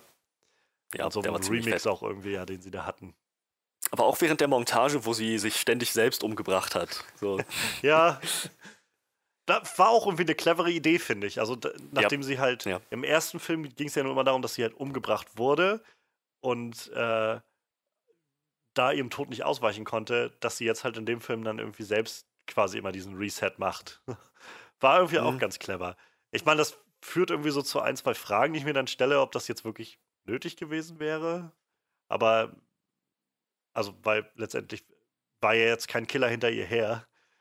Das heißt, sie war, hat, hat sich ja jetzt, glaube ich, mehr, also berichtige mich, wenn ich das vielleicht falsch verstanden habe, aber ich mein Eindruck war halt schon, dass sie sich mehr so auf den Verdacht, dass sie wahrscheinlich sowieso umgebracht wird, am Ende wieder umgebracht hat. Ja, so hatte ich das auch verstanden. So, vielleicht hätte man noch eine Nacht mal warten können, um zu schauen, ob das nochmal passiert oder so. Andererseits, wenn man das vielleicht auch einfach schon einen ganzen vorherigen Film, also elfmal sagte sie, glaube ich, war sie das letzte Mal irgendwie gestorben oder so.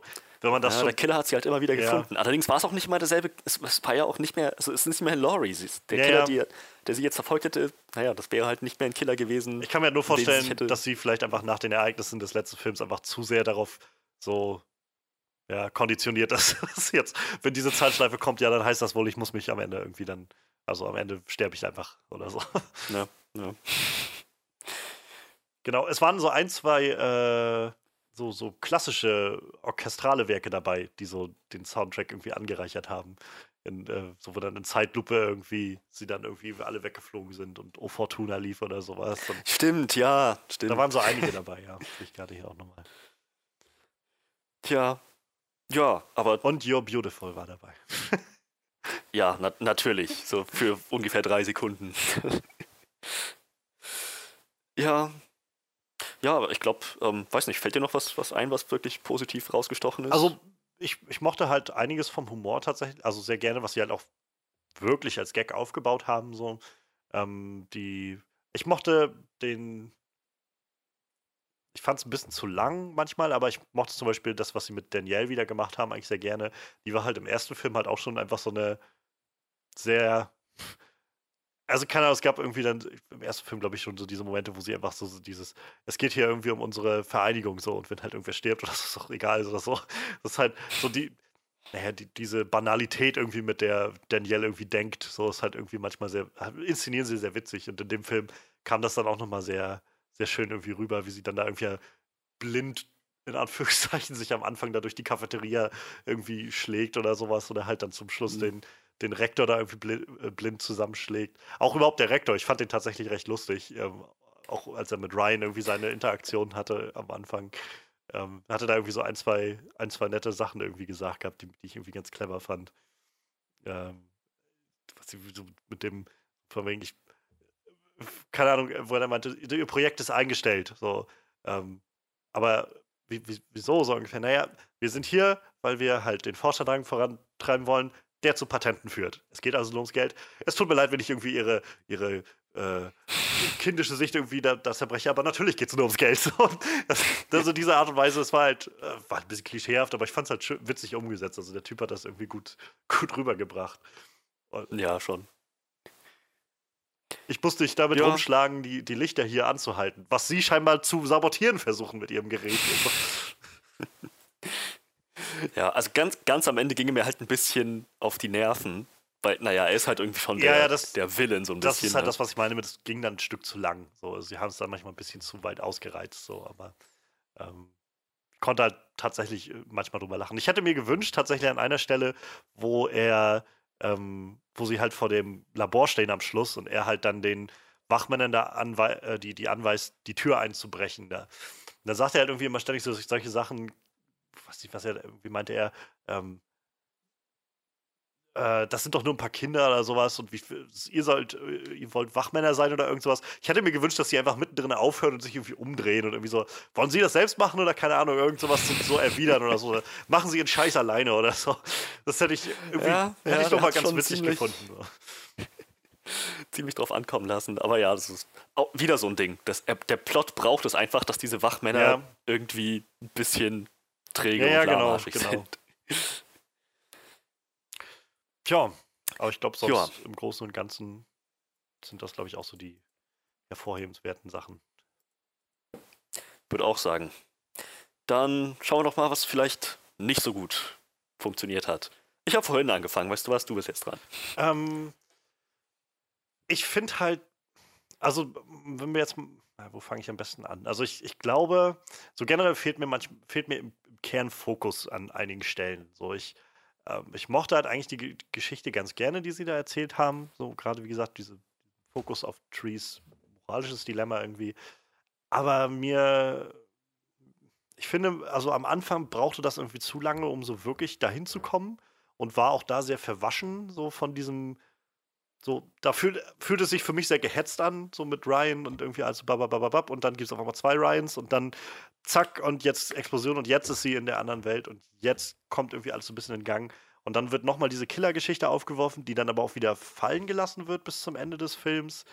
Ähm, so, also jedenfalls so wirklich aufgegriffen wird das dann nicht mehr die Frage danach. Dann geht es halt zu ihren Eltern und dann geht es halt wieder in die Schule und dann auf einmal müssen sie das Gerät, dann ist das Gerät fertig und dann kommt irgendwie raus, oh, okay, wir müssen das Gerät jetzt irgendwie immer nochmal neu starten für ein paar Stunden oder sowas. So, das, das führte irgendwie dazu, dass ich das Gefühl hatte, mir gefällt eigentlich, was hier passiert, aber mir fehlt hier gerade einfach der Fokus auf irgendwas. Das, dann geht es von da nach da, dann wird das Gerät halt in, zum Rektor ins Büro geschafft und sie müssen es da rausholen. Dann kriegen wir irgendwie diesen, diesen blinden äh, Joke da mit rein, der halt, wie ich fand es eigentlich schon witzig, aber es war mir dann irgendwann auch zu lang, irgendwie so ein Stück. Und dann, dann äh, dreht sich alles wieder und dann zum Schluss nochmal die Killergeschichte aufzugreifen. So, das irgendwie, also es, es, funktioniert halt irgendwie. So, und das war halt, glaube ich, das, was ich so festgestellt habe irgendwann mir. Ich, ich finde es gut genug, aber ich hätte mir gewünscht, dass es vielleicht irgendwie ein bisschen konzentrierter ist. So. Und ich glaube, dass da so ein bisschen was im, im Skript auch schon drin steckt. So. Also wie du es gerade schon meintest, so diese Sachen wie mit den Wachmännern. Ich finde, am deutlichsten war es halt einfach, als es irgendwie, als sie alles fertig hatten und das, äh, den Code raus hatten, den sie brauchen und so, und es dann irgendwie heißt, äh, ja, die Festplatte ist kaputt. Ich muss nochmal neu alles eingeben. So. Ähm, das war ja. irgendwie so ganz spürbar irgendwie, ja, sie müssen einfach nochmal irgendwo hier die Bremse draufdrücken. Ähm, das, ja, fand ich, fand ich auch. So, prinzipiell fand ich auch so, ähm, naja, so, der, der Film hatte jetzt vom Pacing her manchmal ein bisschen Schwierigkeiten, gerade irgendwie im letzten, letzten Drittel hatte ich das Gefühl, jetzt Schluss? Nein. Ist das der Schlussakt? Nein, immer noch nicht. Äh, ne. Ich dachte halt echt tatsächlich, als sie dann anfingen, so, jetzt müssen wir hier äh, Sissy zurückholen, so, ich dachte jetzt, was kommt jetzt nochmal irgendwie? Das, also es fühlte sich halt echt seltsam an, auf einmal noch so dieses, ich sag mal, Heist-Ding da reinzukriegen, so dass sie halt, das dauerte da nicht so lange, aber ich habe halt echt gedacht, das ist jetzt der dritte Akt. So, ah, nee, es ist gar nicht der dritte Akt. So, es kommt noch mal was danach. Aber ja, das, für, für Moment dachte ich das, das auch. Das, das, meine ich halt. Irgendwie fehlt mir da so der Fokus auf was, um was geht's jetzt hier eigentlich so. Also auch am Anfang ist es halt so, dann ist sie da und dann haben wir auf einmal irgendwie noch mal so 20 Minuten oder so, wo sie einfach immer wieder sich selbst umbringt und wieder was lernt und so weiter. Und dann kommt wieder was anderes so. Und irgendwie funktioniert das, aber halt auch irgendwie nicht so, dass ich sagen kann, ich bin wirklich zufrieden damit. Tja. Ja, ähm, also das, das, das ging mir recht, recht ähnlich. Dass ich, ich meine, schön, dass wir noch den dritten Akt bekommen haben, der dann ein bisschen aufregender war, aber ja, war halt schon vom Pacing her ein bisschen strange. Ja. Und ich, ich weiß nicht, also ich glaube, das, das überträgt sich halt, oder ist halt ähnliches Problem so mit diesem mit diesem Konzept, was sie da halt anlegen. So, es ist halt einfach unglaublich schwammig und, und vage. So ähnlich wie das, das Pacing irgendwie sich so sehr vage irgendwie und un, unentschlossen gestaltet, habe ich halt das Gefühl, es ist einfach dieses, dieses Sci-Fi-Konzept, was sie da haben. So, mir ist nicht ganz klar, warum am Anfang zwei Ryans da waren und dann nachher in ihrer Dimension irgendwie nur sie da war und wie die überhaupt wissen, was sie da dann tun, wenn sie ja eigentlich nicht wussten, dass das Ding überhaupt irgendwas auslöst und dann kann man das aber programmieren und so, das, so, so wirklich klar war mir das nicht. so, das, nee. Es hat halt wieder, es hat bis zu dem Punkt funktioniert, wo ich und gerade auch Jessica Roth war einfach sympathisch genug, dass ich einfach sagen konnte, okay, ich akzeptiere es jetzt so. Aber wenn ich halt ehrlich bin, macht das jetzt nicht so viel Sinn, was ich da gesehen habe, glaube ich. Oder es ist halt nicht gut genug erklärt. Ja, ja. Und es kommt halt dann auch zum Schluss nochmal zurück in dieser After-Credit-Szene, die sie haben, wo ich so denk, dann denke, Moment, was ist jetzt diese Organisation? Warum, warum taucht die auf? Warum haben die das Ding auf einmal? Und warum schicken die jetzt einfach willkürlich irgendwelche Leute in irgendwelche Zeitschleifen? So, das ist, also es halt ein netter Gag gewesen so am Schluss, aber und dafür nehme ich es halt hin. Aber ich denke, meine, wenn man mehr drüber nachdenkt, muss man sich schon irgendwie fragen, hä, warum denn das? Ja, am, am besten nicht. Ja, genau, genau, genau. Und das ist das, was ich, was ich ganz am Anfang meinte. So vielleicht könnte man gegen solche Sachen so ein bisschen vorgehen, wenn man den, den ursprünglichen Writer wieder mit ins Boot holt, weil es wirkte halt jetzt schon, also wenn man, wenn man weiß vielleicht, dass der erste Film halt von wem anders geschrieben wurde, der Regisseur hat es umgesetzt und scheinbar dann danach gedacht, oh, ich kann das selbst weiterschreiben, so. Und hat so vielleicht seine Version dann irgendwie so davon weitergeschrieben. Könnte mir gut vorstellen, dass es vielleicht mit dem ursprünglichen Writer nochmal ein bisschen stimmiger wieder wird. Ähm, Ja. ich meine, der erste Film war halt auch nicht perfekt so mit allen Sachen, aber halt deutlich geradliniger und, und, und konkreter irgendwie mit seinen, mit seinen Charakteren und allem so rundherum. Und ich frage mich zum Beispiel auch mit dem Doktor. So, ich habe mir halt schon so ziemlich, so, sobald das irgendwie losging da und dann die äh, Laurie das erste Mal ermordet wurde, habe ich mir halt schon gedacht, das wird dann der Doktor sein. So, weil viel mehr andere Figuren gibt es hier jetzt irgendwie nicht, die hier noch etabliert waren. Ähm, Ja. Da hätte ich es noch cleverer wahrscheinlich gefunden, wenn es dann tatsächlich die Frau gewesen wäre von dem Doktor. Aber naja. Ähm, das war halt sowas am Schluss, wo ich mich dann gefragt habe, so rechnet der Film jetzt damit, dass ich mir das schon gedacht habe? Und deshalb wird das auch nicht so groß aufgeblasen, dieser Moment jetzt gerade oder so? Oder wurde auch die, dieser, äh, dieses Mystery-Ding nicht so aufgebaut über den Film dahin? Oder ist das gerade einfach nur gehetzt? Ich bin mir jetzt nicht sicher, wie ich das einordnen muss. Ja, ja, schon. Weil ich fand zum Beispiel dieses Finale, also diesen gerade, also diesen Schluss mit dem, mit dem Mörder dann ähm, im Krankenhaus und so, irgendwie fühlte sich das sehr, sehr gehetzt an für mich, hatte ich das Gefühl. Also, und plötzlich gibt es dann irgendwie diesen Magneten da und, und, und dann kann sie ihn irgendwie da. Das war so, wo ich, wo ich gedacht habe, vielleicht hätte ich das lieber nochmal irgendwo im Film vorher etabliert bekommen, sodass es das gibt oder dass das eine Variante ist. Und irgendwie, es wirkt halt einfach so und naja, jetzt sind wir halt zum Schluss nochmal im, im Krankenhaus, weil wir halt diesen einen Handlungsstrang nochmal irgendwie zu Ende bringen müssen. Und dann kommen wir wieder zu dem zurück, was es eigentlich wichtig ist, dass Tree zurückkommt in ihre Dimension. Ja. Ja. So. Stimmt schon was dran. Ja. Hm. Hm. Hatten wir jetzt Pacing? Äh, ich überlege gerade. Ähm. Hm. Ich hatte am Anfang den Eindruck, dass bei irgendeiner der Charaktere ein bisschen auf die Nerven geht, aber das war am Ende doch nicht so. Also, hm. Ja, ich hatte Ich weiß noch nicht mehr, welcher Charakter das war, das sagt ja schon alles aus. ich hätte mir halt gewünscht, einfach, also irgendwo so gegen Ende habe ich dann gedacht, so, hm. also es war nett, wie gesagt, diese Charaktere waren so nett. Ich hätte mir ein bisschen mehr gewünscht, noch mehr zu wissen, wer die jetzt eigentlich sind, außer halt die Klischee-Nerds. So. Ähm, ich meine, Ryan hat ja noch ein bisschen Hintergrund bekommen, aber die anderen beiden sind halt einfach nur so die beiden halt geblieben. Und äh, ja. wie gesagt, für den Film war das jetzt auch irgendwie okay.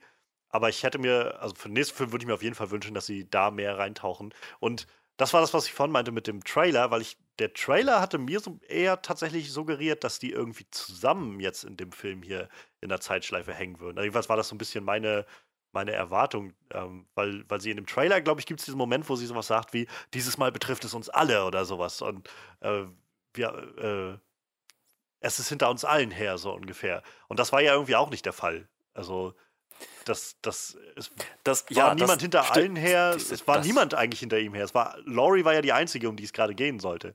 Die anderen waren ja nur mal in Gefahr, wenn sie halt auch im Krankenhaus waren.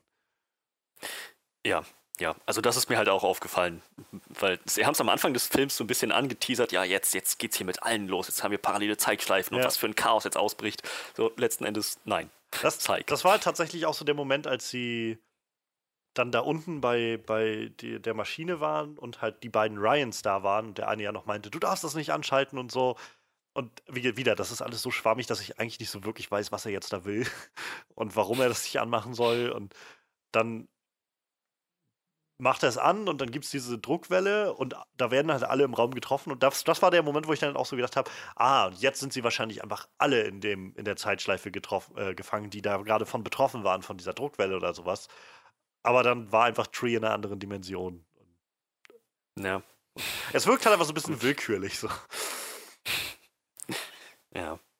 Ja, schon, schon. Ehrlich gesagt, ich habe mich auch gefragt, so, ich meine, gerade nachdem das da so, so hoch angeteasert wurde, bedeutet das jetzt, wenn die Tree aus dem Universum, wo ihre Mutter tot war, in das andere gekommen ist, ist dann die andere Tree, deren Mutter am Leben war, jetzt in das Universum gekommen, wo ihre Mutter tot war und Tree, die wir verfolgt haben, hätte das einfach völlig in Kauf genommen. Das sind Fragen, die sich irgendwie einem Ja. stellen, wo ich dann so dachte, ähm, ne. Ja, halt gerade weil sie dieses mit, mit Ryan am Anfang so einbauen auch. Also, weiß nicht, hätten sie das vielleicht irgendwie anders gelöst, dass halt Ryan nicht. Ryan. So rückblickend frage ich mich halt, warum dieser Plotpunkt überhaupt da war. Dass halt Ryan versucht hat, Ryan aufzuhalten und so. Weil das hat ja keinen weiteren Effekt gehabt für den Rest des Films. Ähm, das, weiß ich nicht, ist sowas, wo ich jetzt so denke, ähm, vielleicht hätten sie das rauslassen sollen und das dadurch nicht so nicht so schwammig oder dadurch vielleicht auch eher noch offen halten können, dass wir sowieso nicht so genau wissen, wie das funktioniert.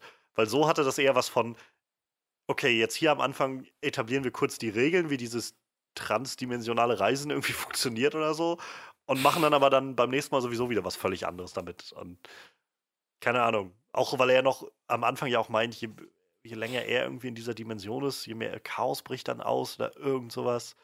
Ähm, und überhaupt, also vielleicht ist mir das jetzt entgangen, aber warum war Ryan überhaupt in der Zeitschleife? Wurde das überhaupt Hm. aufgeklärt? Ah. Gute Frage, warum war. Hm. Nee, eigentlich nicht. Wahrscheinlich, weil x-beliebiger Charakter muss in Zeitschleife sein. Ende.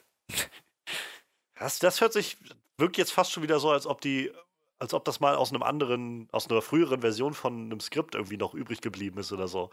Und dann später haben sie es nochmal abgeändert. So. Und so wirkt das jetzt gerade auf mich so ein bisschen, als ob sie am Anfang noch versucht haben, eine, eine andere Geschichte rauszuspinnen und dann nachher irgendwann doch den Fokus wieder weggelegt haben davon. Und das so der Überbleibsel war. Aber ja, das, das wirkt echt, ja, nee, kann ich mir jetzt auch gerade nicht erklären. Stimmt. Guck mal, das habe ich überhaupt nicht mal dran gedacht. Aber ja, das ist so ziemlich. Ja, Das bringt auf den Ich glaube, das ist halt, ich glaube, so diese Sachen, die wir jetzt hier gerade so benennen, das, das zeigt halt vielleicht, dass diese Mythologie, die sie da erarbeitet haben, noch nicht so ganz ausgereift ist. Ähm, und ich glaube, das erklärt halt auch so, warum der Film nicht so gut angekommen ist wie der, wie der letzte Film. Ähm, so, wie gesagt, für mich ist der Film halt vor allem wegen, wegen äh, Jessica Ross Charakter einfach sehr so sehenswert und ich kann halt einfach dann die Sachen, die mir gefallen, gerade gut annehmen und den Rest halt weglassen. Ähm, aber ich kann halt auch gut verstehen, warum einige Leute dann sagen, "Hm, das, da stolpert man dann doch zu sehr drüber, über diese, diese unkonkreten Regeln, weil, weil der Film dreht sich ja auch dann viel darum, dass sie genau das versuchen, irgendwie wieder rückgängig zu machen und sie zurückzuschicken und irgendwie dann wissen sie auf einmal, wie alles geht und so. Und wirklich Ja, clever gelöst haben sie es nicht. Ich habe gerade mal geschaut. Also Ja. der zweite hat mit momentan 68% bei Rotten Tomatoes.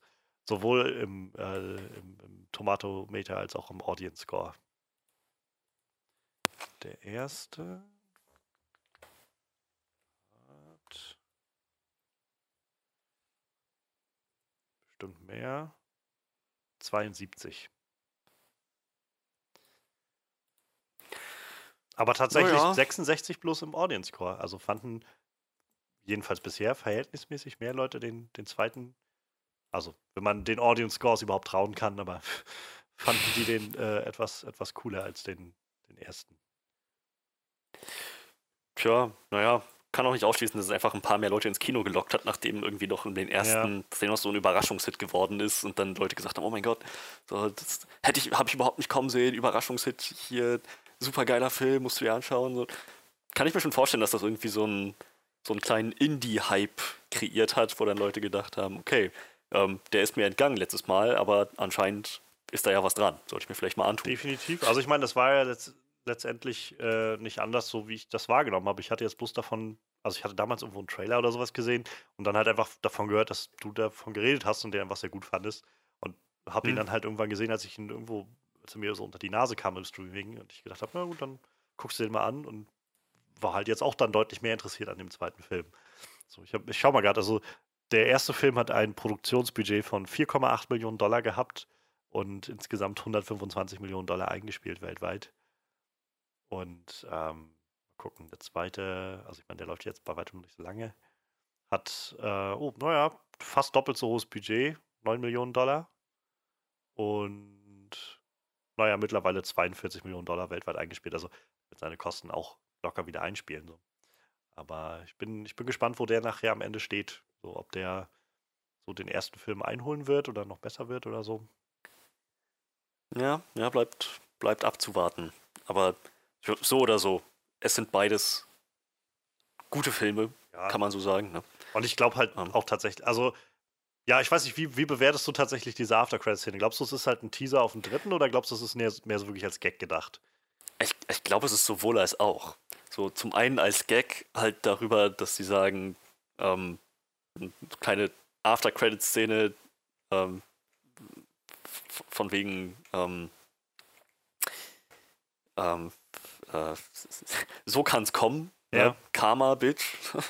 Zum anderen vielleicht noch so ein bisschen als, äh, als so Theorie, warum das jetzt nur den, den miesen Arschlochleuten passiert. Ob das nicht vielleicht doch eine höhere Bewandtnis hat im Sinne von einer Agentur, die sich darum kümmert. ähm, und und natürlich auch vielleicht irgendwie, um sich das, um dieses Türchen offen zu halten. Zu sagen, ja, vielleicht kommt da mal noch was. Ich, ich glaube, es hat tatsächlich sehr viele Funktionen erfüllt, diese After-Credits-Szene. Was meinst du? Kommst, glaubst du, da Also ich, ich, passiert noch mal was? ich kann mir halt gut vorstellen, dass sie sich einen dritten Teil halt nicht verbauen wollen.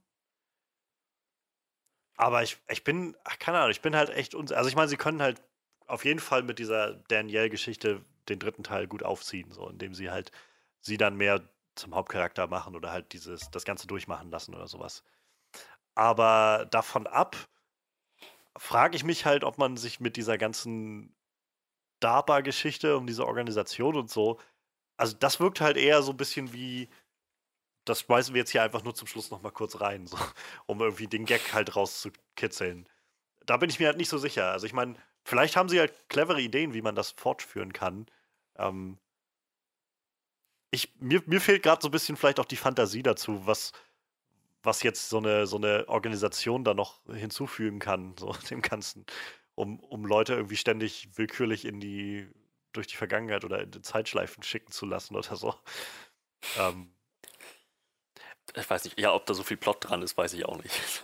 aber ich meine, also unabhängig davon halt, ähm, der Film, äh, ich rechne mal stark damit, dass eigentlich noch ein Film kommen wird. Einfach weil, wie gesagt, diese Filme sind so verhältnismäßig günstig produziert und spielen so schnell ihr, ihr Budget wieder ein. Also ich glaube, selbst wenn der jetzt nicht so erfolgreich werden sollte wie der, wie der letzte Film, werden sie wahrscheinlich immer noch einen dritten machen. So. Also jedenfalls, solange die, die Leute dahinter irgendwie noch Ideen haben, wird bestimmt noch ein dritter kommen. Und ich meine auch, der Christopher äh, Landon hat, glaube ich, schon gesagt, dass er noch Ideen für einen dritten Film hätte. Tja, naja, gut. Ich meine, waren, waren wir schon vorhin dabei. Wenn die kreativen Köpfe noch Ideen haben, dann äh, warum nicht? Ja.